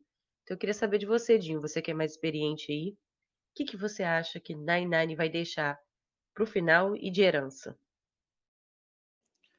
Olha, primeiro que você sabe que eu já discordo de você, né? Você não ter gostado da série. Você viu? Treta, treta, treta. Da eu série acho, da eu acho um absurdo você. É, por que, que você não gostou? Nossa, porque não tem graça nenhuma, não tem humor nenhum. Tenta fazer um café para gatos. A risada Como é assim? forçada. Um Ó, café em para primeiro gatos. lugar, que Maimbe ali, que já é um ícone. É, Ela não Ela é maravilhosa, fazer mas ela é ela não incrível. segura a série. Ela não qualquer segura. coisa, qualquer coisa que ela precisar fazer, ela, ela vai conseguir fazer bem. Então, eu discordo, me chama aqui para voltar e defender essa série de novo. Você assistiu? É, Claro, eu sou Você fã assistiu? número um dela. Eu adoro. E Mentiroso. renovado para segunda com louvor. Gente, que mentiroso, ao vivo! Ao vivaço, bicho. Ao vivaço, bicha, mas tá bom. Eu também amo ela, mas tadinha, todo mundo tem erros na vida. Mas, por favor, 99. Olha, eu acho que realmente o que você falou é verdade. Assim, a gente está caminhando para um momento em que tá, tá difícil mesmo ter uma sitcom que segure, que faça a gente dar risada e tal. É, Brooklyn Nine-Nine realmente é, é uma das últimas. Eu, eu lembro que eu, eu, eu dei muita risada com, com The Good Place, é, One Day at a Time, eu gosto bastante também. Uma série muito boa, que muita gente não, não fala, né? Ô, E só sim. complementar o que você falou de One Day at a Time, tem um easter egg aí, na verdade dois, né? Tem Uhum. um episódio que a Gina, não, a Gina não, perdão, a Rosa e a É? Amy, elas são primas. Ah, Elas verdade, é são verdade. primas é verdade, no- bem da lembrado. Mano, família. e é- sim, e a, a personagem que a Amy faz, ela é pró-Trump. E aí, tipo, é muito nada a ver, Muito bom. É verdade, tinha Não, esquecido at desse, a desse Time. crossover aí. Bandeira Time, ela merece ser assim. Apesar da última temporada não ter sido boa, na minha opinião, caiu muito, mas é uma série muito boa, em contexto geral. E Rita Uhum. Moreno é um ícone. Por favor, deem coi- dê uma série pra essa mulher protagonizar hoje. Pra ela fazer o que ela quiser. Por favor. Ela, pode, ela podia vai fazer pra um Marvel daqui a pouco. Ela, ela podia ir pra Marvel. Moreno- Pronto. Ah, Tá pode aí. esperar que vão botar ela na Marvel. Pode esperar. Meu Eu filho, cravei se aqui. invasão, se invasão secreta vai ter Olivia Ou- Colman e a Maria dos Dragões, como diz o Lucas, né, que é a Daenerys, por que não? Por que não, Rita Moreno? Ou Olha daqui a pouco ela é confirmada no novo filme do Flash também. Ou do Doutor Estranho. Moreno no filme Doutor Estranho. Pronto. Justo. Mas é, falando dessa, dessa deficiência né, de, de, de séries boas, ah, a única coisa que eu tenho medo, quer dizer, eu não tenho tanto medo assim não de um final ruim, sabe, Trícia? Porque é uma coisa que a gente já já está acostumado com o formato sitcom e a gente sabe que ele não precisa ter aquele final, porque a sitcom ela não se embasa nu- numa trama ah, 100% coerente, ela fecha os seus arcos em cada episódio, né? Ela tem o seu roteirinho ali, começo, meio e fim de cada episódio, então não tem tantos ganchos, não tem tantos cliffhangers, então é, talvez o último episódio funcione até como um episódio mais isolado. Então, como já está tudo bem planejado, né? Essa, essa oitava temporada está sendo planejada há um tempo já, eu acho que vai ter um final bacana e eu, eu espero me despedir deles bem, assim, sabe? De tipo, assistir o episódio e falar: caramba, terminou como eu achava que ia terminar, é um grande presente e eu vou, eu vou, vai ficar marcado para sempre. É, eu tenho, eu acho que eu quero ter aquele mesmo sentimento que eu tive com Friends. Eu detesto, por exemplo, a temporada em que a Rachel e o, e o Joey tentam ter alguma coisa, mas isso não apaga ah, os episódios bons da série e o final incrível que a série teve. The Big Bang Theory também tem um final muito bom. Eu gosto bastante do final, me emocionei porque acompanhei a série desde o início e me despedir daqueles personagens foi bem difícil, porque era a minha série criança. é, a minha série semanal, sabe? Amo o Big Bang. Então é isso que eu espero. Espero que funcione muito como um, um presente para os fãs, sabe? Ourinho, tem outra série que, que teve um final legal. Eu não sei se você assistiu Community. O último episódio Sim, de Community sim, sim. É sensacional, cara. E, o o último episódio de Community Verdade. ele dá um, um- meio que um kickstart pro Rick and Morty, né? Tem um personagemzinho que aparece lá que, putz, é total Rick and Morty. Total Rick and Morty. É, Community, na verdade, é uma série que eu, o Dinho e o Lucas temos que vir aqui propagar também a palavra, porque se hoje você que está me ouvindo ama Fal- é, Capitão América e Soldado Invernal, se ama Vingadores Ultimato, né? Vingadores Guerra Infinita, é irmãos russos que saíram lá de Community. Então, meu filho, você não tá sabendo de nada. Multiverso, loucuras, cenas de ação já estavam lá há muito tempo. Fora E um Donald monte ator que participa do elenco fixo da série, hoje são grandes ícones aí da cultura pop. Nossa, nem me fala. Os melhores... E os episódios, tem um episódio de RPG que é assim, uma das melhores coisas que eu vi na televisão. Então, assim, infelizmente, a outra gente não que consegue gente mais pode ver. Por maneiras é, legais esse Lícitas. episódio. Lícitas, é. Porque foi retirado Então- aí por um- uns problemas. Então, nós vamos combinar o seguinte: se ela for para algum stream aí nos próximos meses, a gente marca e vem aqui discutir isso. Porque a gente precisa propagar a palavra de community. Ela tá na Netflix. Ela tá toda na Ainda? Netflix. Tá, toda na Netflix Community. Tá, tá sim. Eu achei todo que dia tinha também é assim. Assiste também todo dia. Ela, ela saiu do Prime. Ela tava no Prime, saiu do Prime e ficou Ah, exclusivamente é, isso aí. Foi uma coisa Então até que tem uma mudada muito grande nela lá nos Estados Unidos. Porque ela entrou também lá, lá fora no, na Netflix. E daí ela voltou a ser uma das séries mais comentadas. E hoje eles jogam episódios gratuitos no YouTube. Inclusive hoje saiu um episódio excelente lá no YouTube, que eles estão sempre jogando uns episódios lá. Então, só conferir. Só vamos falar sobre isso porque a gente tem que comentar uma coisa também, né, que community faz, que é a gente analisar o que as séries hoje poderiam fazer que não estão fazendo, mesmo de comédia, assim, né? Então, community trabalha isso bem. E marca aí pra gente falar então de community uma hora dessa. Já está aqui convidado todo mundo, porque eu sou dessas, faço isso ao vivo. E você, Lucas, já que você tomou aí, já se a gente já falou aqui, né? A série não vai acabar mal, concordo com o Dinho. O Dinho Não. aí sabe de tudo porque tá planejado, como a gente já tá falando desde o início. Mas qual é o legado de 99 que você acha que vai deixar aí? eu acho que ela faz parte assim do do ápice do Michael Schur, né, que é o grande produtor da série, que produziu The Office, que produziu The Good Place, que produziu tantas outras séries incríveis aí. Eu acho que é o ápice de maturidade dele. Eu acho que é o ápice de maturidade dele como, como criador, como produtor. E acho que a falta de mais sitcoms bons é muito pelo momento que a gente vive dos streamings. Porque sitcom para encontrar um lugar nos streamings como uma série original é meio difícil. A gente teve Space Force, não funcionou tão bem. Space Force sendo dentro do streaming, saindo todos os episódios de uma vez. Horrível. Quem funcionou bem como sitcom? WandaVision. WandaVision como sitcom funcionou de maneira muito boa. E é muito por ter episódio semanal. Então acho que se os streams começarem a entender que sitcom pode ser um material bom e interessante para o ano todo e que prende público, porque muita gente assinava Netflix só por causa de Friends. Muita gente. Muita gente assina hoje Netflix muito por causa de Community, por causa de Brooklyn Nine-Nine, por causa de sitcom. Então, eu acho que falta não só Netflix, mas como todas as outras grandes redes, os outros serviços, investirem em sitcoms. Em sitcoms boas com produtores grandes. Michael Schur tá aí, é, parando de fazer Brooklyn Nine-Nine, bota o homem para trabalhar, pô. Ele pode ir para HBO ah. Max, porque algumas coisas indicam, pela nova série da HBO Max, que é uma dramédia aí, White Lotus, para quem não tá vendo ainda, tá? Que sai semanal. E Rex também, mas Rex foi semanal, mas quando eu chego aqui no Brasil já tinha praticamente, já tinha todos os episódios. É uma, um stream que sabe fazer umas comédias boas, né? HBO, né? A Warner, então eu acredito. E eles têm tudo aí para fazer uma comédia nível de 99 semanalmente. Sim, você, que, que, a gente. Que não é só o 99 que, que tá acabando, né? Acabou o Cheats Creek não. agora também. Acabou. Várias outras comédias estão acabando, chegando ao final. Modern Family acabou também faz, faz pouco tempo. Então, grandes comédias, grandes sitcoms estão acabando. A gente tá num momento ali entre safra que tá esperando qual vai ser a próxima. Porque normalmente a gente não tinha isso. Acabavam as grandes séries, já começavam a entrar as outras, tá já estavam rolando, né? Não, lembrando que a Netflix ela é bem hitmaker nisso aí também, né? A gente teve Fuller House, que não deixa de ser também um, um, uma sitcom.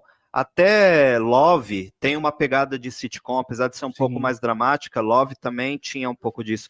Então a Netflix ela sempre saiu na frente. Eu acho que talvez é, é maravilhosa. É maravilhosa demais. Eu acho que as pessoas também, né? Sim, eu acho que precisa trazer um pouco mais esse tipo de, talvez as pessoas não estejam consumindo tanto. Talvez esse seja um dos problemas eh, que aí os estúdios também não estão investindo. Hoje eu vou até puxar um pouquinho um assunto que eu deveria ter falado mais cedo, mas a gente pode conversar aqui até antes de encerrar, que é o problema hoje de como fazer comédia. Porque a gente está vivendo um momento que tudo tem que ser repensado. Né? A, a piadinha da mulher não cola mais, a piada no homossexual não cola mais. As coisas têm que ser mais. A piada só por ter piada política também não cola mais. Ela tem que ser inteligente. Ela também não, e não é todo mundo que gosta de piada britânica, né? Não dá para ser também vergonha alheia o tempo todo. Então, tá criando na minha cabeça, né, no meu ver de, de séries e tudo, é que tá ficando, tá funilando. Tá difícil Sim. você manter um roteiro que, que vai é, chegar até o final. É, vocês falaram de algumas séries, é, a própria Netflix, apesar de ter bastante série de comédia, mas é aquilo que o Lucas falou, muita coisa está jogada de uma vez. Sabe como, gente? Tá tudo lá. Quando você tem semanalmente, você tem essa possibilidade de você curtir a piada e propagar a, a série. Rex, que estava na, que tá concorrendo aí, né, a premiação do Emmy, Jean Smart, aquela coisa maravilhosa. Gente, para quem não assistiu essa série, por favor, assista. Ela brinca exatamente com isso, a piada do velho e a piada do novo. Sabe? Até onde essa piada vai rolar. A menina que, que foi cancelada porque a piada é, é, no Twitter foi piada política. E a outra que já tá velha com as piadas. E nós, consumidores, estamos nesse limbo. A gente não tem mais o que ver, por isso que a gente volta para assistir Friends, por isso que a gente volta para assistir Community e How I Met Your Mother mesmo, para muitos aí não gostarem da série do final ou não gostar de algumas coisas que aconteceram, todo mundo volta, porque você não tem outra. Né? A gente tá nesse limbo. E sabe quem é que tem investido eu... bem? Pode falar. Só queria citar uma pessoa aqui, já que a Trícia falou que falta um pouco reaver esse lance de como fazer é, piadas, o teor da piada, os assuntos e tal. É por isso que eu gosto sempre de citar, o Ale vai vibrar agora, por isso que eu gosto sempre de citar Roberto Gomes Bolanhos, que é um grande gênio da, da dramaturgia e da comédia. Se você tá. Nós estamos falando de sitcom, a gente precisa falar de Chapolin, que é uma das maiores sitcoms da história. Né? A maior. E agora eu que, quebrei todos os protocolos aqui, né, do, do, do, do coquetel. Trícia Ainda caiu bem que eu deixei ele agora de, de a vergonha lá atrás, porque não dá para falar de sitcom e não falar de Roberto Gomes Bolanhos. É simples assim. As sketches dele são maravilhosas e para você que está me ouvindo, lembrem-se, sem nenhum tipo de piada suja ou humor um pouco apelativo. É o humor mais puro e inocente que alguém já criou e faz sucesso há mais de 50 anos. E drop the mic aqui. Eita. Eu posso falar de um que é o contrário, antes da Cissa comentar? Sim. E é brasileiro?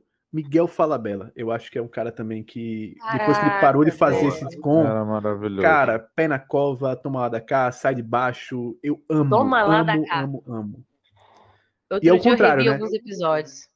Se o, É, se é, o Bolanhos é, é ser- puro, se o Bolanhos é puro, o Miguel Falabella é totalmente o contrário. É o cara mais escrachado, assim, que tem nas Mas é muito bom. Mas é Muito muito bom. Toma lá da cá tem um final ruim. Eu acho o último episódio ruim. Sim. mas nossa, eu tava péssimo. revendo outro dia. é, Não é? Não tem nada a ver, né? Mas tudo bem. A gente pode pular o final. Tipo, não assistam o final. Aham. Assistam até o penúltimo episódio, pronto. E a segunda É. temporada, ó. Linda. Nossa, é, é- é- mas é aquela coisa assim que a gente tá falando. Apesar dele ter um humor escrachado, mas o humor dele é bom. Tipo, é, é, a, a- tem um limite também, né? Com, com o tempo que foi passando, né? Desde o Sai de Baixo até as últimas comédias dele, ele evoluiu também, né, nessa situação. Ele soube evoluir. E a gente pode comentou aqui mais cedo, é, Marvelous Mrs. Maisel, né? Que é a Paladina, é a, me chama Paladina, é uma das melhores escritoras aí para quem assiste a série. São episódios. Não são, gente, eu não sei, eu não sei descrever Mrs. É, Não, Gilmore Girls, o que, o que a Paladino Exato. faz em Gilmore Girls é É, mas Ah, é porque, assim, Mrs. Maisel é mais engraçado, né? Mrs. Sim. Maisel é mais comédia, né? Então, assim, e o texto, as risadas, você ri às vezes do pai, do pai procurando um livro e da mãe querendo saber do jantar. Então, assim, é, não vou fugir, né? Falar de outra série, não de 99, mas é dizer que uma hora Mrs. Maisel vai acabar e não vai demorar muito. Sim. Então a gente vai ficar com menos uma. E aí você- só tá no menos, entendeu? As suas Sabe séries quem eu acho? acabando. Sabe quem eu acho que tá trazendo? Investi- começando a investir em séries de comédias boas.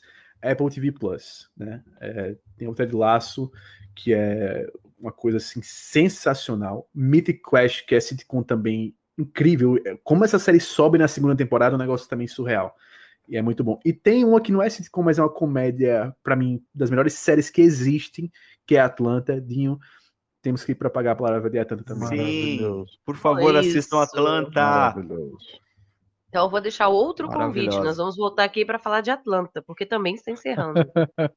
né? Muitos projetos. Olha, eu já tô fazendo agenda. Falo Eu já tô fazendo agenda. Horas, Vocês horas e sabem que eu horas. sou. É, Vocês sabem que eu acho sou dessas, né? Eu acho que a sitcom ela tá perdendo um espaço para essas outras comédias que fogem um pouco da sitcom, né? Que digamos assim, ela expande mais o universo do que tu tá ali preso numa sitcom, que é aquela coisa de estar dentro de um cenário, dentro de um estúdio. São, são séries que enfim, maiores, né? Que que estão fazendo comédias boas aí. Atlanta, foi vários exemplos que foram dados. A Globo fez eh, Chipados, que foi bem legal também. Teve Homens do Comedy Central, uma série de comédia excelente também, mas que não se enquadram em sitcoms. Então Sim. tem muita comédia boa vindo. O que falta é, a gente, é ter a sitcom de novo, né? Então a gente tá falando, não é a falta simplesmente de comédia, é a da sitcom em si que, e que talvez esteja perdendo espaço para essas outras comédias, né? Fora o, o, o Dramédia, né? O Dramédia tem ganhado muito espaço, tem ganhado uh, prêmios em, em competições que compete com outras, com outras comédias. Tá aí Método Kominsky, que acabou agora, que foi maravilhoso. Nossa. Então, incrível. a nossa falta não é bem a comédia, a nossa falta é a falta de sitcom mesmo, né? E aí eu acho que aquele tempo, a sitcom precisa desse tempo que o streaming ainda não está sabendo lidar. Que a gente está vendo agora com mais canais de streaming, eles estão se adaptando em ter episódios semanais de novo, né? Trazer isso de volta. E eu acho que quanto mais os streamings entenderem que precisam fazer isso também, eu acho que o espaço da sitcom vai começar a aparecer de novo. Porque a sitcom precisa desse tempo. Ela precisa que tu tenha o tempo para se apegar nos, nos personagens, né? Porque geralmente também são histórias maiores, são histórias com, com episódios mais fechadinhos e tu precisa desse tempo para te entrar no, na série e se apegar aos personagens. Eu acho que aí o espaço da sitcom pode aparecer de novo. Sabe quem é um concorrente do sitcom hoje em dia? O sábio. Desculpa, é que eu falei que Moraga sempre é o sábio. um, concorrente, assim, com, quando o Ale foi falando, eu fui pensando, uma coisa que.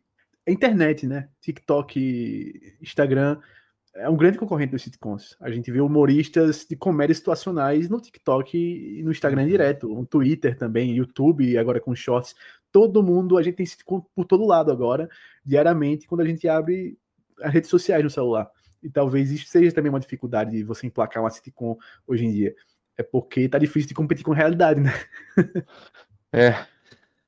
Competir com o tempo, né? As pessoas querem a piada de um minuto, elas não querem 20 minutos. Sim. 20 minutos para se dedicar Isso a um episódio. que é uma característica também da sitcom, que é ter episódios mais curtos, já era muito por isso, pra, ó, quer essa coisa que você chegou à noite, quer assistir uma coisa curtinha, não quer assistir um episódio de uma hora, vem pro sitcom.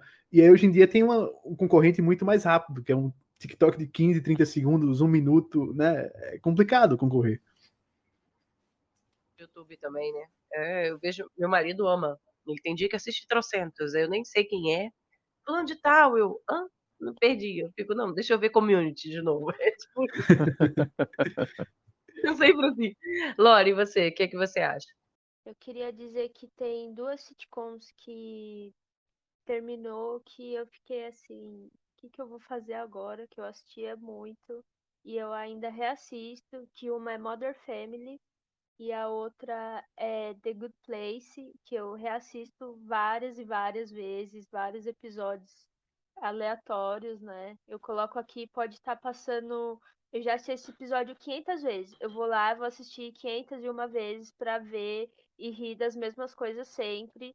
E é o que o Ale falou, né? O que os meninos falaram que é, hoje em dia são várias categorias de comédia, né? O Ale falou do dramédia, que é um drama com comédia.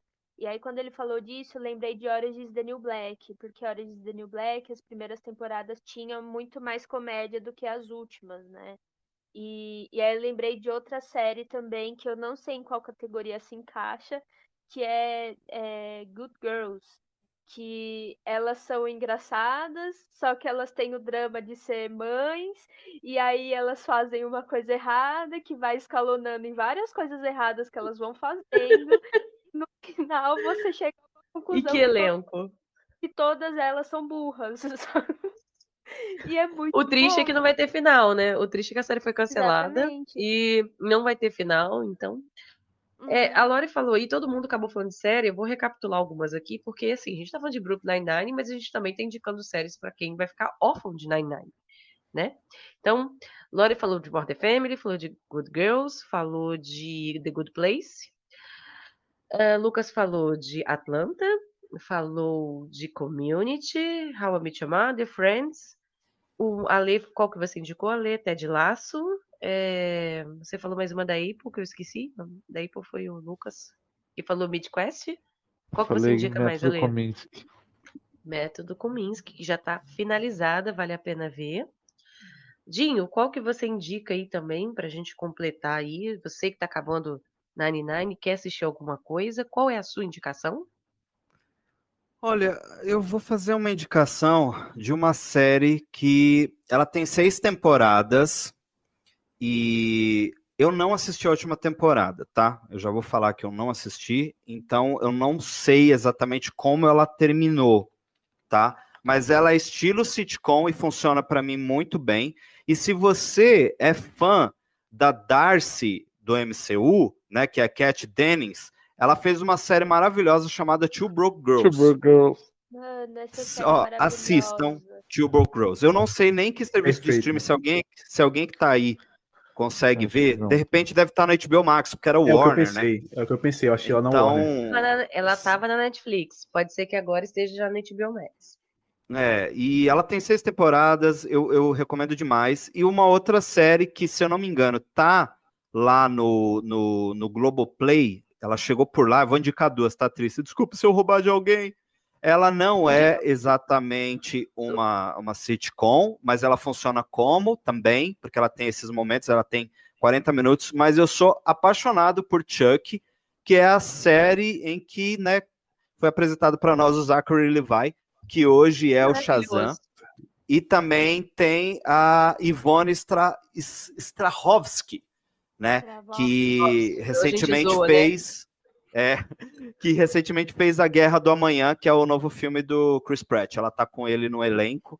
Eu acho Meu ela amor, incrível. Ela, ela está... fez, fez Não, Dexter também. Meu bem, a Ivone está diva em The Handmaid's Tale. The Handmaid's Tale. Ah, é verdade. Ela tá em The Handmaid's Tale. É verdade. Se você, é verdade. É o papel da vida dela. Nossa senhora, quem tá naquela série ali, meu filho, fez o papel da vida dele. Não é, tem é, como. É, é, uma, é, que é outro tema, né? Mas também assistam The é. Handmaid's Tale, que é muito bom. Mas é isso, Two Bro Girls e Chuck. Chuck, se eu não me engano, tá no Globoplay. Two Bro Girls ah, também tá no Globoplay. Tá lá também? Oh, é isso aí. Já tá nos Girls tá no Globoplay também. A gente fala, Mrs. Ah, Maisel é meio da média, né? Uh, eu falei também Chipados e Homens. Chupado na Globoplay e Homens é maravilhosa. Principalmente Gente, você que é, é homem, é assista Homens. Assista Homem pra ver se aprende a ser homem. O de baixo. Exatamente. Você vai aprender a ser homem assistindo Homens. Cara, e mulher assistindo homens é muito bom, porque as cenas iniciais do Farra Pochá conversando com aquela outra pessoa, sem spoilers, né, que o Rafael Portugal faz, é aquela visualização exata do que o homem é. Então é muito bom. Eu ri de soluçar, gente. É muito engraçado. A minha indicação, eu vou indicar uma que a gente não comentou aqui, que são dos criadores. Eu falei que era dos criadores, né, de Nine Nine, mas a gente não falou dela, que é Parks and Recreation, que é uma série que é 20 minutos. Que se você gostou de Nine Nine por repartição pública, assista Parks, Parks and Rec. E apesar de ser uma série que a primeira temporada não é boa, porque ela sofre do problema de greve de roteiristas e outras coisas de mão. Todas essas séries meio que de sitcom, a primeira temporada, elas são meio complicadas, né? Eu não sei se elas não estão querendo fazer alguma coisa. The Office já tem o problema da, de querer ser a série britânica, mas não é a série britânica. Então eu vou indicar Parks and Rec, porque para começar a Amy Poehler. Não existe nada mais maravilhoso nesse mundo que Amy Poehler, né? E, e Tina Fey. 30 Rock é outra série que aí não, quem não viu eu indico bastante, mas Parks and Rec está na Amazon Prime e tem Chris Pratt gordinho tocando violão, engraxando sapato, que é o que você precisa ver na vida. Tá? E Ron Swanson, que é. Eu já tive um chefe igual Ron Swanson, então, por favor, assista and Rec. Eu não consigo nem terminar de falar que eu já quis. E eu até esqueci a outra série que eu ia falar também. Ah, é Afterlife. Eu amo o Rick Gervais, apesar de ser um humor negro. Mas, mas eu acho que Afterlife faz você pensar na vida e rir ao mesmo tempo. Então, se Brooklyn Nine-Nine te quebra de preconceitos, né, e de é, qualquer tipo de, de bloqueio que você tiver, Afterlife faz isso de forma muito boa. Trícia, você me deu esperança.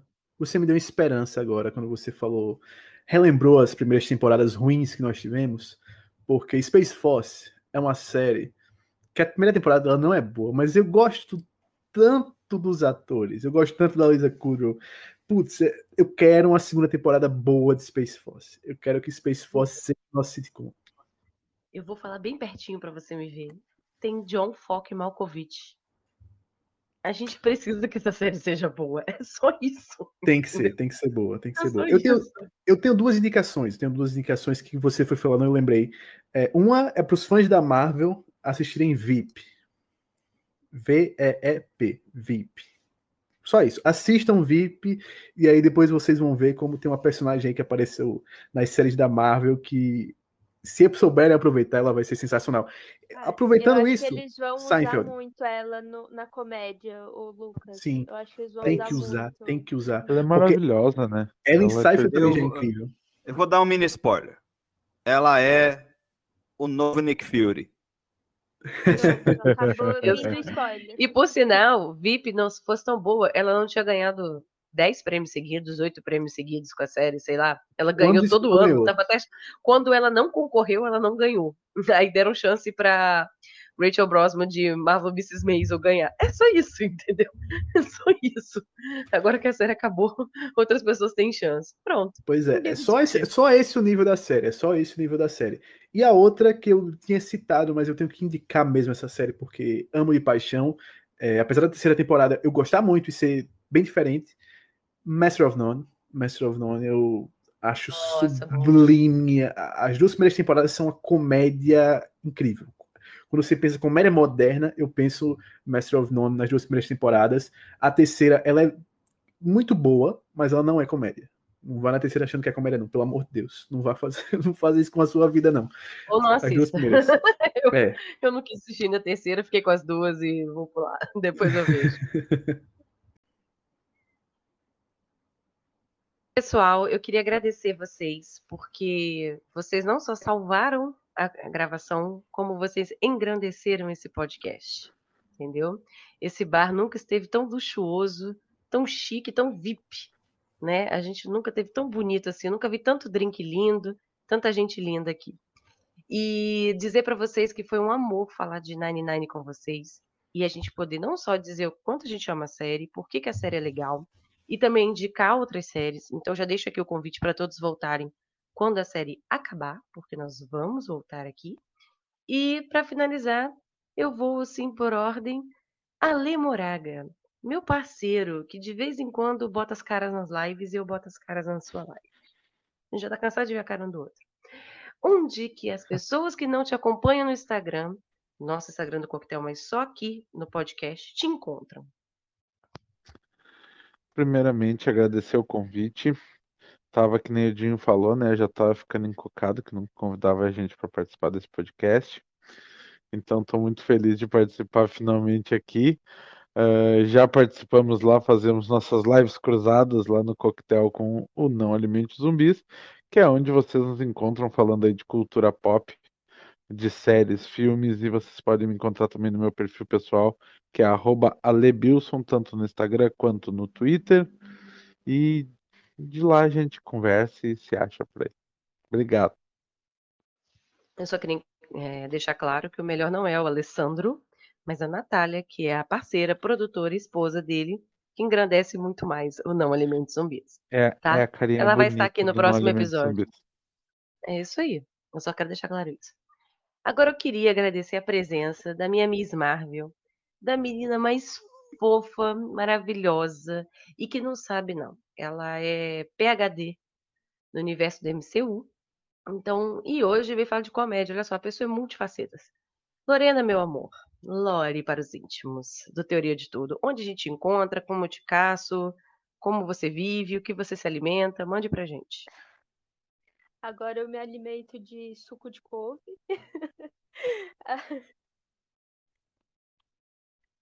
Perdão, gente. Tem todo porque aqui é o coquetel, o barzinho tá aberto. Então a Lorena, como ela não é que ela é de menor, gente, é porque ela tá dodói e ela tá de suco de couve.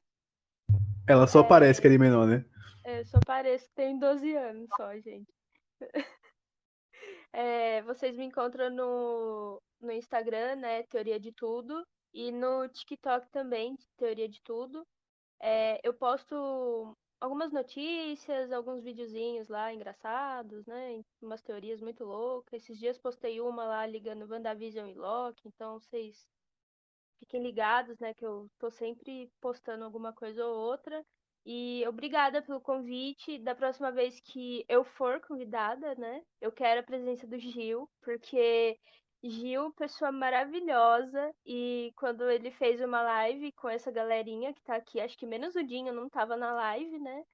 Mas o de resto, todo mundo apareceu na live, a Lê, até a Nath apareceu na live. E o Gil estava lá na live, todo pimposo, todo bonitão ele. E, cara, muito obrigada pelo convite. É... Queria agradecer esse pessoal todo que está aqui no barzinho também. E um beijo a todos. Lucas, é meu amigo, onde faz um sol. Aqui tá todo mundo com frio, Lucas com calor em Natal. Lucas, onde a gente te acha? Porque você, meu filho, você tá em vários lugares, hein? Você, você é o perigo. Eu, tá? Eu estou em muitos lugares. Eu estou em muitos lugares. Primeiro eu queria agradecer, agradecer é, ao convite, né? É um, um, orgulho muito grande estar aqui nesse bar sensacional, conversando aqui com todos vocês. Também quero voltar mais uma vez para estar na presença de Gil também aqui com a gente.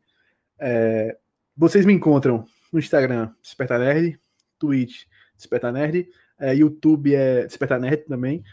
O meu Instagram pessoal nem vá lá, porque só tenho cantando umas groselhas lá de vez em quando. No Twitter, você me encontra no Lucas Lucena 50 e no TikTok também você me encontra no Lucas Lucena underline DN, porque já tinham roubado os 50.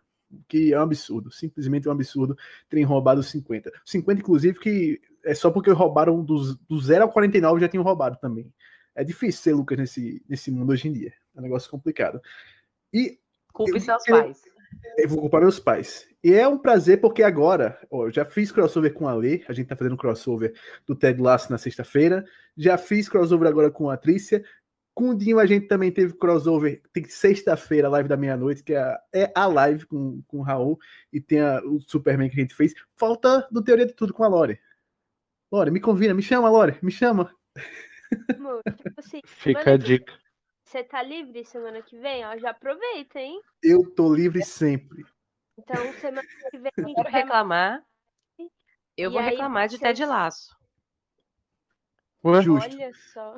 Trícia está convidada. Eu, eu convidei, mas eu convidei a Trícia pro Ted Lasso na sexta. Ela não pôde ir porque ela tinha, não tinha assistido o episódio ainda.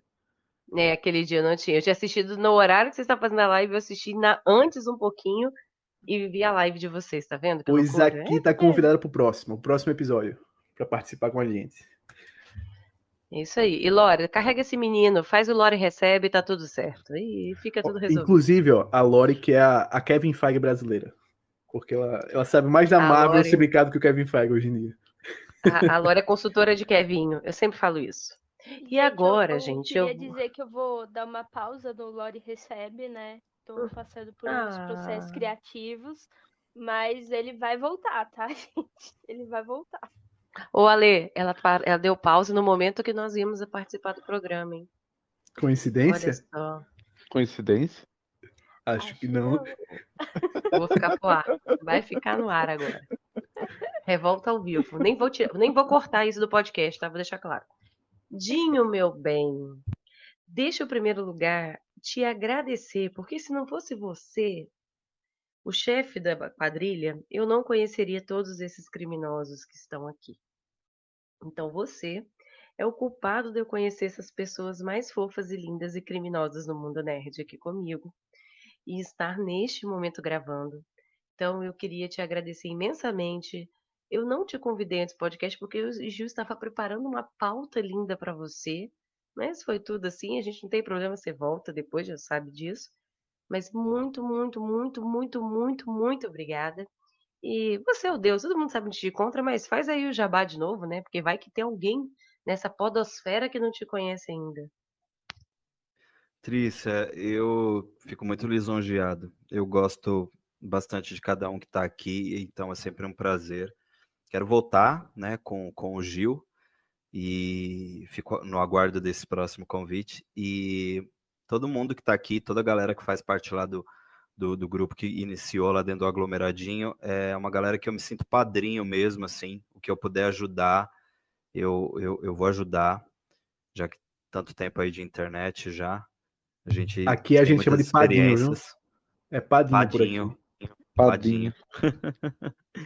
Bastante tempo de internet, muita coisa para passar, muita coisa para ensinar e só tenho a agradecer. Você me encontra, você que está me ouvindo, eu não tenho mais um apenas, mas três podcasts, então você pode digitar aí no seu agregador mais, né, dois, é, três podcasts que eu, que eu, eu estou é, efetivamente, né, um é o Entrevistadinho, que é o meu mais novo projeto, onde eu faço várias entrevistas com pessoas da cultura pop, da comédia, da música. Tem o Som também, que é um, um podcast mais intimista, onde eu falo de música, sound design, coisas mais técnicas. E tem o The Walking Thread, que eu apresento junto com a Maíra Almeida, que é só sobre o universo de The Walking Dead. Então, na Podosfera é aí que você me encontra. Tô no X Manteiga também, meu canal no YouTube desde 2016. Sou especialista em super-heróis e falo bastante sobre eles lá, pode dar uma olhada.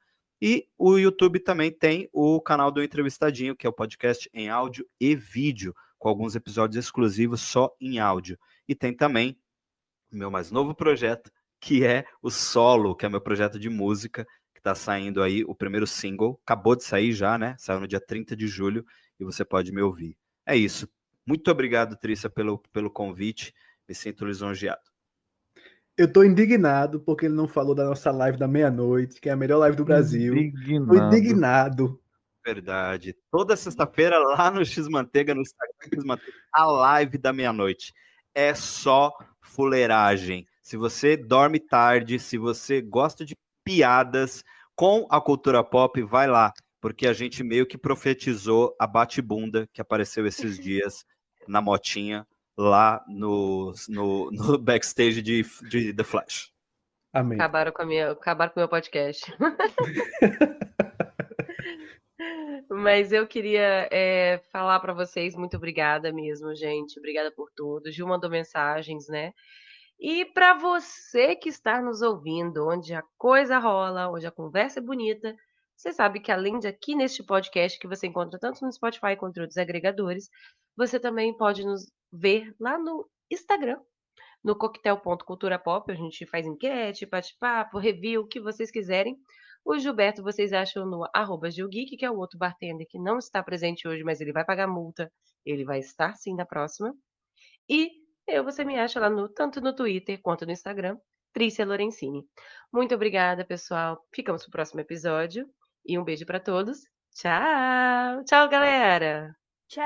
Tchau! Tchau!